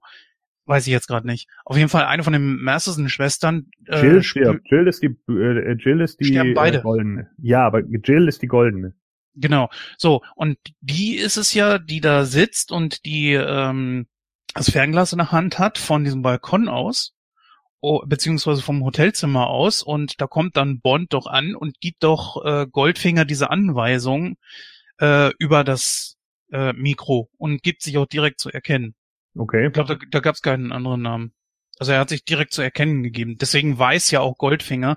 Bei, ja, bei der, bei der Laserszene sagt er ja auch Mr. Bond, meine ich mich zu erinnern. Ja, aber da hatten die ja auch schon Golf gespielt. Die haben ja, ja auch. Ja, nein, nein, klar, aber ich, ich, ich wüsste jetzt aber auch nicht, dass er da irgendwie einen anderen Namen mit hätte. Ist ja auch so eine Sache, ne? Dieses ähm, Nazi-Gold, was damit ins Spiel gebracht wird. Ich weiß nicht, sollte, sollte Goldfinger dadurch ein bisschen ja unsympathischer gemacht werden, weil er das Nazi-Gold angenommen hätte oder? Ja, natürlich, klar. Das hätte man nicht machen müssen. Ich meine, es gibt dieses Nazi-Gold oder gab es besser gesagt. Ich weiß nicht, ob das noch existiert äh, ja, aber ich meine, das war ja, das war ja gerade auch in den 60ern immer dieser Mythos, ne? Also diese, diese äh, äh, riesigen Sachen, genauso wie mit dem Bernsteinzimmer, das abgebaut wurde und angeblich irgendwo unterirdisch wieder aufgebaut und bla. Das ist ja alles diese Legenden gewesen, dass es mhm. da nochmal so und so viel gab. Und wenn jemand gesagt hat, ja, die Nazis hatten 100 Millionen äh, äh, Reichsmark als Goldreserve, dann haben die Amis da draußen natürlich 10.000 Millionen gemacht. Das, das ist doch immer so, weißt du? Ein, alleine auch nur deshalb, deshalb, um sich auch besser darzustellen. Ist doch ganz klar. Das ist doch, äh, ist doch genau das gleiche wie mit dem Kriegsgeschehen oder sonst irgendwie was. Natürlich hat man die Mythen über die Nazis auch hochgehalten, weil man dann doch selber auch als der bessere Gewinner dasteht. Steht doch außer ja, Frage. Ja. Klar haben die die mit Flugscheiben attackiert, natürlich. Weil die wobei, diese Flugscheiben, wobei diese Flugscheiben, die gab's ja wirklich. Ja, äh, die nur nie geflogen sind. Ne? ja, das stimmt. Ja, so. Die eine, äh, die eine Glocke, die sie hatten, die kurz vom Boden abgehoben ist, um dann auf der anderen Seite runterzukrachen und kaputt zu sein. Toll. ja, da sind sie ja weit gekommen. So, da brauchten sie dann die Amis für. Der hatte auch einen Ami kaputt geschossen, hat hinten gesessen. Tilly Masterson hat mit ihrem Gewehr runtergeschossen vom Berg. also Ah, ja, aber das ist eben so, ne? Und das, das war natürlich so diese Legenden, die natürlich in den 60ern immer noch ganz groß waren und sicherlich auch äh, auf einer gewissen wahren Begebenheit waren. Und dann hat man ihn natürlich sofort zu einem Millionär gemacht, weil ganz klar, äh, Milliardär gemacht, ganz klar, weil äh, klar, die Nazis waren ja Milliardäre, muss auf jeden Fall so gewesen sein. Also hat man das natürlich dann darüber genommen, ist doch ganz klar. Kommen wir mal zu Oddjob. Äh, wenn man jetzt einfach mal auf Goldfinger guckt, ist es ja nichts weiter als ein intelligenter, doch sehr skrupelloser Antagonist, der eigentlich nur durch sein, seinen Charakter entsprechend interessant wird. Aber Oddjob hat ja quasi übermenschliche Fähigkeiten. Ist er dadurch nicht auch irgendwo interessanter? Was heißt interessanter? Also Oddshot ist ja der der Sidekick von, von Oddjob. Goldfinger. Der Oddjob ist ja der der Sidekick von äh, Goldfinger. Und äh, ich finde, das braucht auch ein Antagonist. Ich finde, ein Antagonist braucht braucht auch so ein so eine rechte Hand, sag ich mal. Ne? Und ich so habe ich habe ich ihn auch da wahrgenommen. Ne? Er ist halt so der die rechte Hand, so der Mann für das Grobe, sag ich mal. Ne? Und äh, Goldfinger ist halt das Gehirn und er ist halt so die ausführende Hand. Und äh, so habe ich das wahrgenommen. Und das finde ich fand ich auch eine gute Darstellung. Der Typ übrigens auch ein äh, Wrestler, glaube ich, gewesen, ne? Kann das sein, Gordon? Äh, da bin ich nicht sicher, ob der tatsächlich auch Wrestler war. Ich habe hier gerade mal geguckt. Leben, also bei Wikipedia, Leben. Als Sakata nach seiner Schulzeit auf das Festland zog, legte er sich den westlichen Vornamen Harold zu. Sakata war ein begabter Gewichtheber und gewann den Olympischen äh, Spielen 1948 äh, in London eine Silbermedaille. Er versuchte sich auch als Wrestler unter dem Pseudonym Tosh Togo Okay. und brachte es an der Seite seines Bruders The Great Togo, äh, der eigentlich Katsuo George Okamura hieß, den kanadischen und den hawaiianischen Tag Team Titel. Guck mal an. Wird dann wahrscheinlich auch irgendwann in den 60ern gewesen sein oder so. Ja, muss wohl. Schätze ich mal. Also steht jetzt hier nicht bei. Aber auch interessant. Wusste ich so nicht.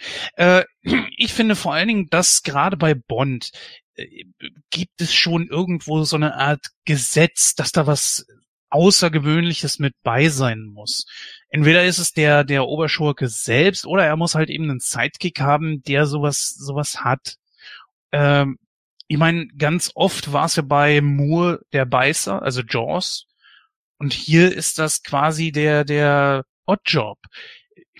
Gordon, ich weiß nicht, äh, war es vielleicht aber auch ein bisschen zu viel? Zu viel des Guten? Nö, finde ich eigentlich nicht. Also letzten Endes, ähm, äh, Bond war ja nun auch derjenige, der immer durch seine Gadgets und sowas aufgefallen ist. Auch hier jetzt schon, ne, dass er dann eben den besonderen Wagen hat oder sonst irgendwie was. Und dann hat er, äh, hat er hier nochmal ein Funkgerät im Schuh und da hast du nicht gesehen oder irgendein Mikrochip. Ähm, das, das passt dann schon irgendwie so. Er hat halt seine Gadgets und dafür hat äh, eben ein Auric Goldfinger sozusagen Bodyguard.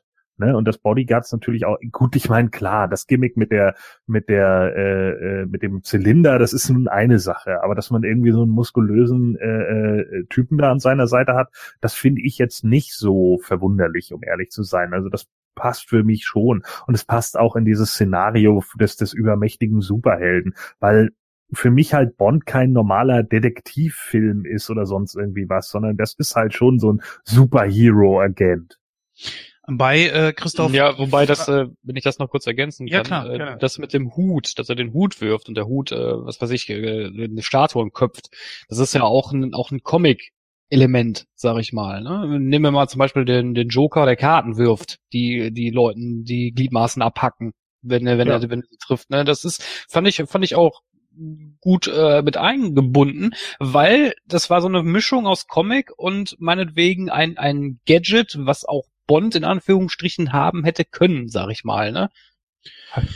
Ja, aber was mich eher verwundert hat, ist eher so, dass das Oddjob übermenschliche Fähigkeiten hat, äh, übermenschliche Kraft hat. Wo, wo hat er die hergenommen, dass er einen, ich meine, wie, wie willst du einen Golfball zerdrücken? Und das so leicht. Und auch die Schläge von Bond hat er ja im finalen Kampf Ja, dann das auch einfach sollte- so weggesteckt. Also das war für mich nur so eine so ein so ein so ein, so ein visueller Effekt zu zeigen, pass auf, ich hab äh, ich bin stark, weißt du? So ich zerdrück den Golfball mal eben so, weil ich weil ich halt äh, nicht so nicht so so so ein so ein wie Gordon jetzt sagen würde, so ein Pfeifenwichs bin, weißt du? Ich bin kein Fallobst, aber letzten Endes hat das ja auch vielleicht wieder auch was damit zu tun, wie, wie Asiaten ja auch in, in den 60s noch in, im, im westlichen Kino irgendwie dargestellt wurden. Ne? Da war ja auch immer noch alles mystisch und alles besonders und keine Ahnung so. Das ist ja auch nichts Besonderes gewesen, dass da dann halt alles irgendwie komplett anders war. Und warum soll es dann nicht auch ein Asiate sein, der halt genau dadurch diese Fähigkeiten erworben hat, das kaputt machen zu können? Würdet ihr denn sagen, dass es schon ein bisschen schade war, dass Oddjob nicht reden konnte? Was halt, was heißt schade? Also ich finde, der Charakter kommt auch ohne Text aus, weil du, ja. du, du, du siehst ja was, also ne, du siehst halt, dass der, was der Charakter kann. Und äh, ich finde, das hat ihn auch so ein bisschen, ähm, ja nicht mystischer, aber so ein bisschen, äh, bisschen rätselhafter gemacht, dass er halt nicht reden konnte, aber halt schon durch seine Mimik und durch seine Präsenz halt überzeugend wirkte. Und das fand ich eigentlich ganz gut. Wir ja, ich glaube auch, ich, also ich ah, glaube auch, ich glaube auch, dass das da, da dazu führt, äh, dass der Charakter überhaupt so bedrohlich wirkt. Ich glaube, wenn der jetzt irgendwie angefangen hätte, so, oh Mr. Bond, ich will mal kurz mit Ihnen über Geschichte philosophieren, äh, dann, dann hätte das, glaube ich, einfach auch was von dem weggenommen. Ne? Also, dass das einfach so ein Charakter ist, der nicht großartig irgendwie redet, so, sondern einfach nur das macht, was, was man ihm befiehlt. Äh, das hat ja auch äh, so einen Punkt für sich. Ne? Also, dass er einfach so der, das ausführende Organ einfach ist. Ja, ich will ja auch nicht sagen, dass das äh, schlecht war. Ich finde, dass er nicht reden konnte. Irgendwo könnte man das gut zusammenpacken. Sind er und Goldfinger zusammengenommen der Bösewicht, den ich mir eigentlich äh, immer so vorstelle bei bei äh, Bond-Filmen, also quasi so zweigeteilt irgendwie. Weil ich habe immer so das im, im Hinterkopf, wenn du James Bond hast, ich bin ja auch ehrlich gesagt sehr durch Moore geprägt worden. Und bei Moore war es ja wirklich alles ein bisschen unrealistischerer als wie bei Sean Connery. Das hatten wir ja schon besprochen. Ähm, aber trotzdem, nichts, äh, ich wollte nochmal auf die Gadgets eingehen. Bei, äh, ich glaube, Dr. No war das noch gar nicht so präsent. Ein bisschen mehr gab es dann schon bei äh, Liebesgrüße aus Moskau. Hier hattest du schon ein bisschen noch ein bisschen ausgefeilter. Ich meine, der erste Martin sollte ja dadurch auch beworben werden, klar. Das war ja auch äh, Product Placement so ein bisschen und äh, das ist ja auch nicht, nicht schlimm. Aber ich finde, dass man äh, hier mehr Gadgets mit reingebracht hat, eigentlich ganz gut. Oder würdest du sagen, Gordon, wenn du jetzt Dr. No siehst, dass es dann doch eher bei Dr. No besser war? Nee, also nicht unbedingt. Es kommt natürlich immer drauf an, es kommt drauf an, wie die, wie die Story sich jetzt irgendwie verhält und was da irgendwie so kommt. Aber Dr. No, das war halt alles noch so, da merkte man halt einfach so, man ist in den Kinderschuhen und man guckt dann halt, wie, wie, wie weit kommt man voran, was kann man aus mhm. den Büchern übernehmen, wie, wie baust du es in den Filmen um und so weiter und so fort. Das war ja auch so eine Sache, ganz viele Leute haben sich ja irgendwann darüber mokiert, dass äh, Bond halt auch immer so, auch später noch bei Pierce Brosnan oder so, ne? Da gibt's ja auch so Szenen, was weiß ich, äh, war das bei oh, da gibt's so eine Szene, ich weiß jetzt nicht mehr genau bei welchem das ist. Ist das bei Tomorrow Never Dies oder ist es bei Stirb an einem anderen Tag, wo er mit dem, äh, äh wo er mit dem Boot unter Wasser fährt. Mit dem äh, Schnellboot fährt er unter Wasser und unter Wasser richtet er sich Boah. dann nochmal die Krawatte. ja, ja, das, das war äh, auf jeden Fall äh, äh, hier Brosnan. Ja, aber ja, das, das weiß ich, aber ich weiß nicht mehr welcher Film. So, und ich weiß nicht, ob es Tomorrow Never Dies war oder Stirb an einem anderen Tag, ist auch egal, aber auf jeden Fall ist es definitiv Pierce Brosnan. Und das waren halt so die Sachen, die für mich auch irgendwie dazugehörten, ne? dass es auch so ein bisschen mit dem Augenzwinkern verkauft wird, so von wegen, ja, klar, wir wissen auch selber, dass das jetzt hier nicht so ganz ernst gemeint ist und so. Und darüber haben sich ja auch ganz viele dann irgendwie aufgeregt oder gesagt, ja, Casino Royale, also nicht der von 67, sondern der jetzt eben mit Daniel Craig, ja, der geht irgendwie wieder zurück und der ist näher an den Büchern dran und das ist alles realistischer und so. Und ich habe dann nur gedacht, ja, ja, und dadurch auch mindestens 15 Mal langweiliger. So ist es weil äh, tut mir leid, aber nur noch einen weiteren Actionheld, äh, der irgendwie 25 Typen trotzdem zusammentritt, angeblich realistischer ist, aber dann eine Pokerkombination gelegt bekommt in einem Casino, die 1 zu 120 Millionen ist, ist halt lächerlich. So, ja, also wenn du dich scheiße ernst nimmst, dann lass auch solche Sachen weg. Dann lass ihn mit dem Full House gewinnen und gut ist. Nein, er muss natürlich mit dem Royal Flush gewinnen gegen irgendjemand anderen, der glaube ich noch drei Asse auf der Hand hat oder so ein Quatsch. Also das war irgendwie von, von der, von der Verteilung der Karten her war das so unwahrscheinlich, dass er den Kram bekommt auf die Hand. Es ist halt alles so ein bisschen so, nee, ne? Und solche Charaktere, so Actionhelden, was weiß ich, aller Vin Diesel, die haben wir schon zur Genüge. Die brauche ich nicht nochmal aus England. Das ist in meinen Augen einfach totaler Quatsch. Man hatte sich gerade einen Charakter wie James Bond aufgebaut, eben mit den verschiedenen Gadgets, die halt auch was Besonderes haben, so. Und das ist einer der Gründe, warum er überhaupt erfolgreich geworden ist. Ja, und jetzt äh, geht man da halt in eine andere Richtung. Und ich habe zwar alle Bonds bisher gesehen, es gibt keinen Bond, den ich nicht gesehen habe, außer dem allerneuesten jetzt. Äh, aber der ist auch, glaube ich, noch gar nicht raus, ne? Nee, äh, wenn du jetzt auf dem abzielst, wo äh, äh, äh, äh, ähm, na, wie heißt der österreichische Schauspieler? Äh, Walz? Genau, wo der mit wieder mitspielt? Ja, genau. Äh, no nee, Time to Die heißt er doch, der neueste ja. jetzt. Der ist noch nicht raus, ne? Genau. Nein. Und das ist der einzige, äh, ich glaube, der ist für nächstes Jahr angesetzt, aber ähm, das ist der einzige, den ich bisher noch nicht gesehen habe. Ich habe auch mittlerweile alle Craig Bonds nachgeholt, äh, wobei ich zum Beispiel Quantum Trost äh, äh, deutlich besser fand, als viele ihn machen. Äh, dafür dann aber eben äh, Casino Royale schlechter finde, als viele ihn äh, finden. Ähm, sind halt ähm, ja auch auch ganz gute Geschichten, aber es hat für mich nicht mehr diesen Bond-Charakter. Das, das ist für mich nicht mehr der James Bond, den ich halt gewohnt bin. Und das ist ein James Bond, den, äh, den man in allen anderen, selbst mit Timothy Dalton, der wieder ein bisschen in den härteren Gebrauch ging, so mit ein bisschen mehr Einsatz von Blut und keine Ahnung. Aber selbst den fand ich, fand ich, mochte ich beide. Also Lizenz zum Töten und äh, Hauch des Todes? Oder am Angesicht des, nee, Hauch des Todes, glaube ich, ne? Äh, ich bin jetzt nicht ganz sicher. Also auf jeden Fall, äh, die beiden verwechsel ich immer, Angesicht des Todes und Hauch des Todes, weil die relativ kurz nacheinander kamen. Aber auf jeden Fall, ähm, äh, die, fand, die hatten für mich halt alle irgendwie noch so diesen Bond-Flair. Und das ist mir mittlerweile irgendwie bei den neuen Filmen so ein Stück weit verloren gegangen. Sehe ich ganz genauso. Christoph, äh, man kann ja jetzt äh, so ein bisschen, wenn man genauer hinguckt, den ein oder anderen Plothole erkennen, beziehungsweise Ungereimtheiten. Ich weiß nicht, ob dir da irgendwie was aufgefallen ist. Äh, ich werf mal ein, zwei Sachen in den Ring. Zum einen, dass äh, Goldfinger hier, bevor er die Leute umbringt, äh, erst hier so ein riesen Szenario abzieht und äh, den, den Kompagnons von ihm dann auch äh, hier offeriert, ihr könnt jetzt noch mehr Geld haben, wohl wissend, dass er die sowieso umlegt. Warum dann erst dieses Rumgeschwurbel? Ja, ganz einfach, weil das ein Arschloch ist. ja, was, ganz ehrlich, also natürlich, also ich, ich fand einfach, also das ist ja auch ein Element, was du halt gerade in den 60er, 70ern bei vielen Schurken hast, ne, dass die halt so äh, äh, die, die Leute einfach nur verarschen, ne? Und dann am Ende ist es eh scheißegal, weil er sie sowieso umbringt. Ne? Natürlich. Also ich fand das jetzt nicht als Plothole. Also das würde ich jetzt so nicht Nein, sehen. Ungereimtheiten. Nimm es eher Ungereimtheiten. Oder es ist äh, nicht wirklich logisch in dem Moment, weil den ganzen Kram hätte er sich auch sparen können. Ja, natürlich. Weißt du, das ist immer das so das Problem, was ich, wenn, wenn jetzt nicht nur mit dir oder so, aber wenn ich Diskussionen über über über Bösewichte führe, wo dann einige immer sagen so, ja, das ist doch voll unlogisch. Ja, natürlich ist das unlogisch, weil ein, ein Bösewicht, der jetzt ich meine, jetzt ist jetzt nicht bei allen Bösewichten so, ne, aber viele Bösewichte sind halt Psychopathen. Mhm. Und damit Logik dran zu gehen, ist Blödsinn. Weil das ist richtig, aber wir sind ja hier in einem Podcast und wir versuchen ja hier solche Dinge dann auch entsprechend zu beleuchten und das fiel mir halt eben nur auf.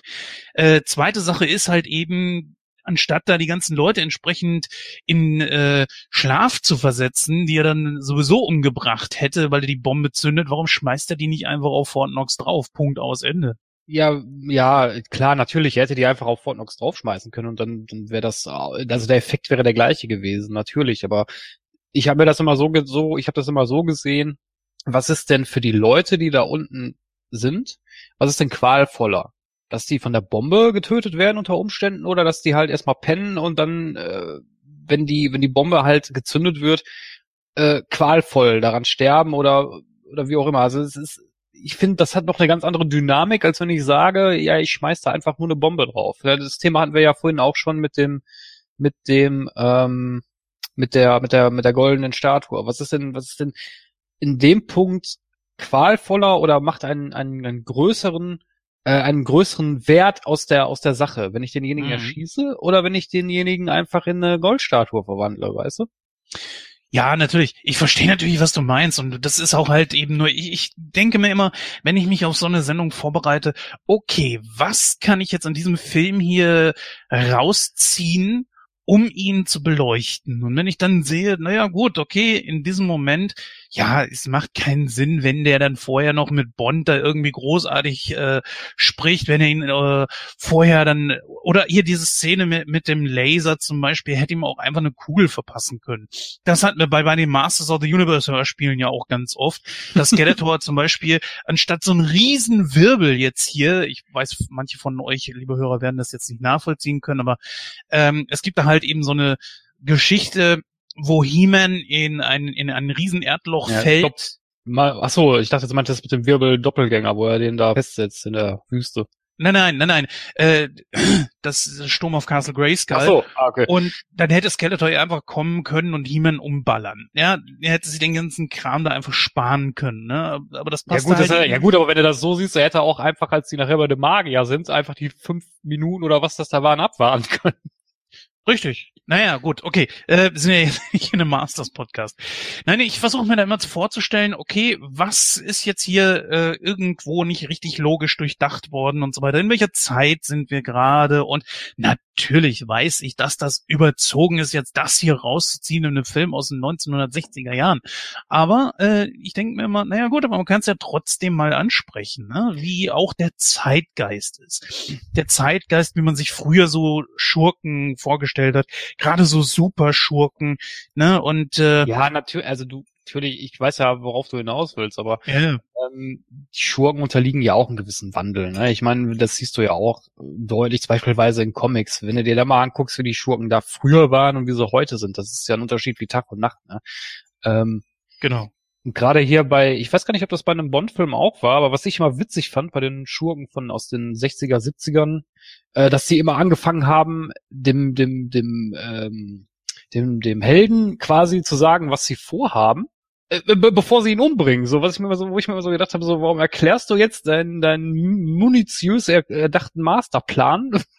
Dann weiß der, der Held doch sofort, was du vorhast.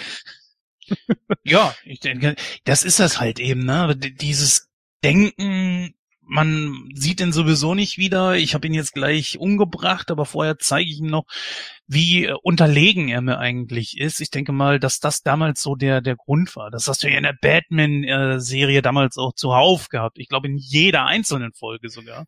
Ja, das ist richtig, aber ich weiß gar nicht mehr, wo das war. Irgendwo haben sie das mal verarscht und dann, dann hat er auch, ich weiß nicht mehr, wo, ob das in irgendeinem Comic war oder so, ich weiß es nicht mehr so genau. Da war auch der Held irgendwie gefangen und dann hat er ja gefragt, so ja, was denn der Bösewicht vorhatte und dann fragte, sagte der Bösewicht zu ihm so, ja, ich habe ja auch, auch nichts Besseres zu tun, als dir jetzt meinen Masterplan zu erklären. Richtig. Ja, das ist ja, das ist ja auch das, was sie letzten Endes in dieser einen, äh, ähm, äh, gibt's ja in dieser eine Simpsons-Folge, ne, mit Scorpio. Ja, genau.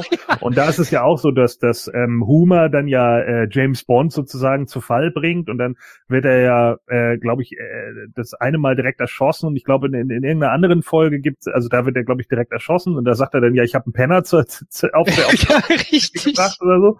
Und äh, es gibt eine andere Folge, glaube ich, da da wird diese da wird Ja, diese Sache halt mit dem mit dem Laser oder so. Als Burns das Casino hat. Ja, genau. Und dann wird er ja abgeführt von dem Alten und dann sagt er, ja, verraten Sie mir wenigstens Ihren Plan. Und dann sagt der alte Mann, darauf falle ich doch wirklich nicht nochmal rein. ja, stimmt. Was, was im letzten Endes irgendwie Blofeld darstellen soll, der ja die Katze dann streichelt. Äh, also das, das ist natürlich auch was, was sie dann irgendwann so mit, mit rübergenommen haben. Ne? Einfach so äh, dieses, äh, dieses, ich erkläre den Plan, hat, glaube ich, aber auch immer noch so ein bisschen was aus so alten äh, äh, äh, Schauspielen und, und Hörspielen und sowas, ne? Und, und, und Bühnenstücken. Weil man das natürlich, äh, de, klar, der Good Guy würde sich das ja nur denken, ne? Ah, jetzt macht er das und das. Und den Good Guy dann da so stehen zu haben und Monolog zu halten, ich glaube, Goldfinger, Sie machen jetzt aber dies und das und jenes, so, und Goldfinger, nein. Ja, das wäre halt auch irgendwie merkwürdig vom Ding her, so. Das war, glaube ich, einer der Gründe, warum sie das gerade so in den 50ern und 60ern dann immer noch mal so gemacht haben, dass dann so halt der, der verrückte Wissenschaftler oder eben äh, der, der Bad Guy dann halt, nein, ich habe vor, die ganze Welt zu unterjochen, indem ich So, und dann alle, echt, dü, dü, dü. so, ja, und das ist dann so die, die, die Darstellung, die man dann halt in dem Moment gewählt hat, um halt dem Zuschauer, der der vielleicht dann nicht ganz so helle war oder nicht ganz so mitgedacht hat zu dem Zeitpunkt, das natürlich auch noch ein bisschen mehr klar zu machen. Ich meine, diese roten Heringe, die hat man ja teilweise bis in die 80er noch hinein benutzt, ne? Und mhm. wenn wir jetzt in, oder wenn, wenn wir nach, nach Fernsehserien gehen, sogar bis in die frühen 2000er hinein. Also manchmal waren ja Fernsehserien wirklich so blöd aufgemacht, wo du ja wirklich denkst, Alter, ja, ich hab's verstanden. So, ne, was ist denn da jetzt los? Da muss man ja auch einfach sagen, da hat sich ja viel, viel mittlerweile geändert. Das einfach, äh, keine Ahnung, zum Beispiel, wenn man, guckt, guckt euch mal eine Folge Dallas an. Ne? Eine Folge von Dallas aus den 70ern, da wird in jeder Szene klar gemacht, J.R. Ewing ist der Bad Guy, ne? weil der ist nur böse in allem, was er tut. So. Und der eine ist nur, hier war das nicht Patrick Duffy, der da den Besowski spielt oder was? Und der ist in fast jeder Szene besoffen. So. Weil ständig muss man da, ja, guck mal, das ist das, das ist die Schlampe, das ist der Betrunkene, das ist der Böse und das ist die arme Maid vom Land oder keine Ahnung. Da musst du die gesamte Zeit darauf hingewiesen werden, damit auch jeder unbedingt versteht, ah, so, okay, das ist der und der Charakter. Und so ist es ja heute nicht mehr. Serien und Filme haben sich halt einfach komplett weiterentwickelt, ne? Die, die, die haben da einfach keine Lust mehr drauf. So und diese simplen Serien, die halt eigentlich jede Folge dasselbe gemacht haben, aka A-Team, Knight Rider, wie auch immer, die sterben halt aus. Hm. Ja, stimmt, das war ja bei A-Team auch so, dass halt immer der, ähm, ach, ja. der Murdoch aus der, aus der Klapse befreit wird. Ja, ne? natürlich. Ja. Aber A-Team ist natürlich bis heute super. Also wer was anderes behauptet, lügt. so ist es. So, mit Blick auf die Uhr, weil wir einen kleinen Zeitplan haben würde ich mal sagen, ähm, wir gehen jetzt einfach mal auf unser Fazit ein. Da würde ich mal sagen, wir gehen einfach mal chronologisch vor hier, von rechts nach links, wie ich es gerade sehe. Äh, nämlich Christoph, dann Gordon und dann ich. Und dann gleichzeitig auch noch äh, ein paar Worte zum Soundtrack, wie ihr den fandet. Den haben wir nämlich noch gar nicht so wirklich besprochen. Christoph, bitte. Also wie gesagt, Goldfinger ist der erste Bond, den ich gesehen habe. Kann ich mich, ich, ich weiß nicht warum, also das ist bestimmt schon fast, boah, keine Ahnung, 25 Jahre her, wenn nicht sogar noch länger. Äh, den habe ich, den habe ich damals bei meinen Großeltern geguckt und ich kann mich sehr gut an die Schlussszene erinnern. Die ist mir so im Gedächtnis geblieben. Ich weiß nicht warum, aber ich finde die auch nach wie vor. Also ich habe mir den Film vor, ich glaube vor zwei Jahren noch mal angesehen und äh, die ist mir so im Gedächtnis geblieben, diese, diese Schlussszene im Flugzeug, die fand ich, finde ich nach wie vor auch sehr, sehr gut gelöst eigentlich für, für einen Endkampf zwischen Bond und Goldfinger. Ähm, aber auch so die anderen Sachen, die da drin vorkommen, ne? Das mit Fort Knox habe ich zwar vorhin auch so einen kleinen Scherz gemacht, so von wegen, ha, was für ein Masterplan, aber eigentlich ist es im Grunde genommen schon schon eine gute, schon ein guter, äh, ähm, gute Intention des Schurken, ne? Warum, warum einfach ein bescheuerten Bankraub begehen, äh, wenn man auch einfach das, was, was der äh, oder das, was andere haben, einfach zu zerstören, um das, was man selber hat, auf einem höheren Level ähm, äh, äh, dann hoch hochstufen zu können. Ähm, auch die Szene mit der mit der vergoldeten Frau, die da die da in Gold eingetunkt wird. Also gut, ich als Chemiker würde jetzt sagen, ja nein, das funktioniert nicht. Ähm, ich könnte, weil Gold ist ja an und für sich flüssig, also das, das muss auch eine gewisse Temperatur haben. Ich glaube, du würdest sofort verbrennen, bevor dich das Zeug überhaupt äh, äh, vergolden würde. Ähm, aber gut.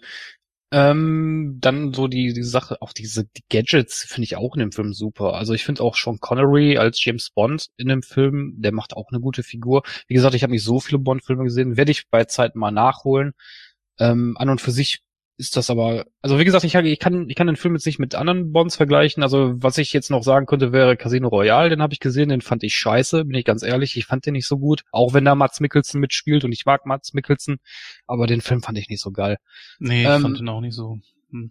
Dieses dauernd in die Eier getrete und ach komm. Ja, ich war, ich fand den, ich fand, äh, um das mal kurz zu sagen, den Le Chiffre, den ja den Mats Mikkelsen gespielt hat, den fand ich vom Charakter her interessant aber der wirkte trotzdem so blass in dem Film. Irgendwie so, dass der spielte nicht so eine große Rolle wie jetzt meinetwegen Goldfinger irgendwie. Das war, weiß ich nicht. Also ich, ich konnte mit dem Film nichts anfangen, bin ich ganz ehrlich. Ähm, alles in allem, wie gesagt, ein paar Bond-Filme werde ich mal nachholen bei Gelegenheit. Ähm, jetzt so aus der Warte heraus betrachtet, würde ich den, also wie gesagt, der Film ist aus den 60ern, ist natürlich heutzutage mit heutigen Standards auch nicht vergleichbar, aber das muss er auch gar nicht sein, weil die Filme von damals meiner Meinung nach haben Filme aus den 60ern, 70ern, auch noch in den 80ern, die haben noch so einen gewissen Charme. Und der Film bei neueren Filmen mittlerweile. Weil das alles nur noch Massenware ist irgendwie. Aber gut. Ist ein anderes Thema. Ähm, ich würde dem Film für das, was er ist, hat er funktioniert. Ich, die, die Antagonisten waren super, der, äh, der Protagonist war gut in dem Film. Also ich denke so 90 Prozent hat der Film schon verdient. Wow, 90 Prozent. Gone. Ja, ich gehe da sogar noch höher. Äh, für mich der ikonischste Bond, also 95 Prozent von mir. Ähm, dem würde ich sogar, weißt du was, ich mache die 100 voll. Oh. Ja, und zwar einfach nur, nur weil Agentenfilm und äh, also nur für das Genre jetzt, aber auch für den James Bond Film, weil er der ikonischste Bond einfach ist. Jeder kennt Goldfinger. Wenn man sagt Goldfinger, dann wissen selbst teilweise noch Kinder äh, äh, heute bei mir an der Schule, worüber ich rede. Und alleine das musst du dir mal reintun. Also, die wissen nicht, wenn ich He-Man sage, wer He-Man ist, aber Goldfinger kennen sie, ja, aus Videospielen oder sonst irgendwie was, weil ja auch er immer noch mal wieder aufgetaucht ist. Ich glaube, vor ein paar Jahren kam ja auch noch mal äh, in Rogue, Rogue Agent oder so von James Bond. Da spielte man dann, glaube ich, einen Doppelagenten äh, erstmal unter der äh, unter der Leitung von Auric Goldfinger. Natürlich der äh, John Barry Soundtrack äh, ist wieder ikonisch. Shirley Bassey mit ihrem Goldfinger-Titelsong äh, kennt auch jeder den Track. Wenn ich Goldfinger sage, hat man automatisch Goldfinger mm, im Ohr. Das ist also auch das spielt schon einfach mit rein. Es ist so viel Popkultur, was aus dem Film rausgekommen ist. Übrigens gerade nochmal nachgeguckt, äh, im Journal of äh, äh, Physiology äh, von 2002 wurde tatsächlich nachgewiesen, äh, 0,4 Millimeter der menschlichen Haut werden durch Hautatmung mit Sauerstoff versorgt. Das heißt, man kann durch Goldfarbe nicht ersticken. Ah, die Bank. So, das war's mit dem Mythos. Aber trotzdem alleine auch das eben, ne, das, das goldene Mädel, äh, natürlich ikonisch, Oddjob, ein geiler Nebencharakter, Goldfinger, Gerd Fröbe als das Arschloch wieder grandios. Sowieso immer ein guter Schauspieler gewesen, auch in den ganzen Dr. Mabuse-Verfilmungen oder auch in einem Klassiker, wer den noch nicht gesehen hat, natürlich, äh, es geschah am helllichten Tag, äh, wo er ja äh, ja, will ich nicht zu viel sagen, guckt euch den einfach an. Gerd Fröbe ist geschah am helllichen Tag, guckt euch den an, der ist großartig. Also da sind einfach, äh, da kommt so viel zusammen und äh, ich finde einfach so, das war auch einer der, der Peak-Momente, obwohl es erst der dritte Film war, aber einer der Peak-Momente für Sean Connery. Wobei, wie gesagt, ich ihn auch in äh, Man lebt nur zweimal und auch in Sag niemals nie sehr mochte. Äh, aber trotz alledem ist für mich Goldfinger äh, für mich immer noch die ungeschlagene Nummer eins in allen Bond-Verfilmungen. Das ist einfach so, selbst mit heutigen Standards, auch wenn es, wenn es äh, so und so viele neue äh, ja, Figuren mittlerweile gibt, auch natürlich bessere filmische Mittel, auch bessere Special Effects und sowas, aber das ist nicht immer das, was es ausmacht, sondern die Idee, der Plan, der dahinter steckt, die, die, die Aufarbeitung des Bad Guys, wie der überhaupt agiert, der Nebencharakter, also seine rechte Hand ist cool, selbst die Nebencharaktere zu Bond sind in Ordnung, Felix, Leiter, ja, oder äh, äh, eben auch andere Leute. Ich bin äh, ganz, ganz ehrlich, bin der Meinung, dass sie irgendwann Leitner sagen in einem Film. Kann auch sein, dass es nur im Deutschen irgendwie so eine Kuriosität ist oder so. Möglich, möglich. Also kann ja auch sein, dass irgendeiner den falsch vorgelesen hat, aber ich bin mir fast hundertprozentig sicher, dass sie in einem Bond, kann sogar sagt niemals nie sagen, wo es der. Das ist der, sagt niemals nie. Was? Ja, das ist sagt niemals nie. Da spielt ist, äh, da wird er von einem Farbigen gespielt. So ist es, genau. Und das ist Felix Leitner. Vielleicht ist es ja auch in den, ähm, weil, also man muss mal kurz eben aufarbeiten. Zwei, drei Sätze. Der sagt niemals nie, ist ja dieser Bond, der diese Sonderstellung hat, weil er außerhalb der Reihe ist. Und dieser ja. ist ja basierend mehr auf dem Buch. Und vielleicht ist ja im Buch selbst nicht Felix Leiter, sondern Felix Leitner der Name. Also Wikipedia sagte, ich hatte gerade eben noch mal geguckt, dass er Felix Leiter heißt. Aber ich bin schon der Ansicht, dass sie in irgendeinem Film Leitner sagen. Ja, und zwar also, in, in, im Sag niemals nie, definitiv. Da bin ich bei dir. Ja, siehst du. Also ja. äh, vielleicht habe ich auch deswegen den falschen Namen da. Also sag niemals nie war, glaube ich, auch einer der nächsten Bonds, die ich dann halt auf VHS irgendwann mal aufgenommen hatte. Deswegen es gab so ein paar Bonds, die habe ich halt deutlich häufiger gesehen als andere, aber ich habe sie alle irgendwann mal gesehen. Ich glaube, Liebesgrüße aus Moskau ist der, den ich am wenigsten gesehen habe oder Diamantenfieber oder so. Ähm, aber äh, ja, nichtsdestotrotz. Also äh, für mich mit Sean Connery möge er nun in Frieden ruhen. Äh, fest verbunden wird für mich immer die Nummer eins bei James Bond bleiben. Ich glaube, auf die Nummer zwei hat sich mittlerweile Pierce Brosnan gestohlen, weil ich dem auch so den Womanizer mehr abkaufe als Roger Moore. äh, so vom Look her, ja, das ist halt, das gehört für mich ja auch mit dazu. Ne? Ich meine, du musst ja auch ein Typ sein, der es irgendwie schafft, so gut wie jede Frau rumzukriegen. So. Und dafür musst du auch einen gewissen Look haben, bin ich der Meinung. Ne? Und äh, da steht Pierce Brosnan für mich höher als ein Roger Moore. Und witzigerweise, alle Mädels, die ich bisher gefragt habe in meinem Leben so danach, wenn wir mal auf dieses Thema gekommen sind, haben das bestätigt und haben gesagt, ja bitte, natürlich sieht Pierce Brosnan besser aus als Roger Moore. Äh, guck, siehst du? So. Also war mein, mein äh, eigenes inneres Auge da auch nicht falsch. Und deswegen bleibe ich jetzt einfach mal dabei. Ich sage das einfach so für die James Bond-Reihe und auch für, für Agentenfilme generell, finde ich, ist das schon ein sehr perfekt gemachter Film. Und deswegen bin ich jetzt hier einfach mal so frei und sage 100 Prozent. Ja, äh, für mich ist Liebesgrüße aus Moskau, was jetzt äh, ähm, Sean Connery betrifft, mit eher so der beste von denen, würde ich sagen. Deswegen gehe ich bei Goldfinger eher so auf 80. Und äh, ja, damit sind wir bei 90 Prozent. Ja, liebe Hörer, wir hören uns dann gleich, nicht sehen, sondern hören uns gleich in der Verabschiedung. Ja, das war's auch für dieses Mal wieder, liebe Hörer. Wir haben hoffentlich euch viel Freude bereitet mit dieser Besprechung heute. Leider, leider, leider einer der ganz, ganz großen Schauspieler von uns gegangen.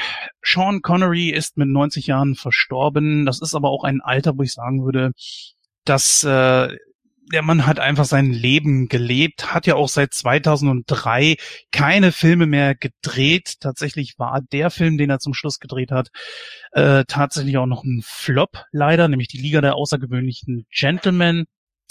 Aber gut, so läuft das nun mal. Er hat aber trotzdem rechtzeitig die Reißleine gezogen, etwas, was Nicolas Cage leider nicht getan hat oder auch ein Adam Sandler. Naja, gibt da ja noch so ein paar Beispiele. Ich auf jeden Fall bedanke mich bei euch fürs Zuhören, bei Christoph, dass er mal wieder dabei gewesen ist äh, und natürlich auch bei Gordon. Und ich glaube, Gordon, du hattest sogar Goldfinger vorgeschlagen, ne? Kann das sein? Äh, ja. Mhm.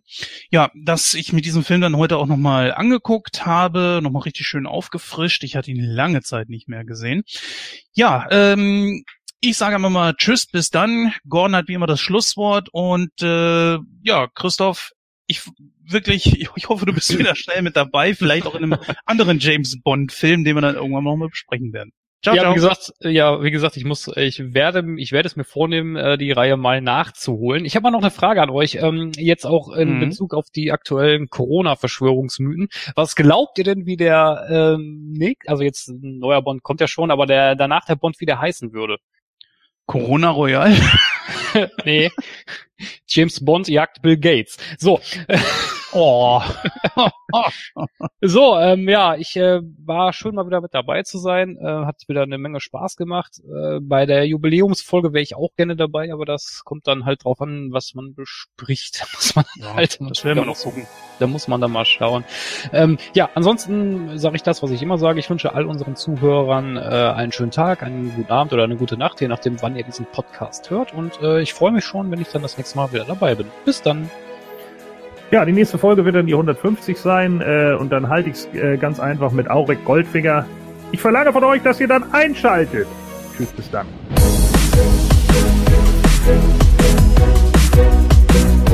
Thank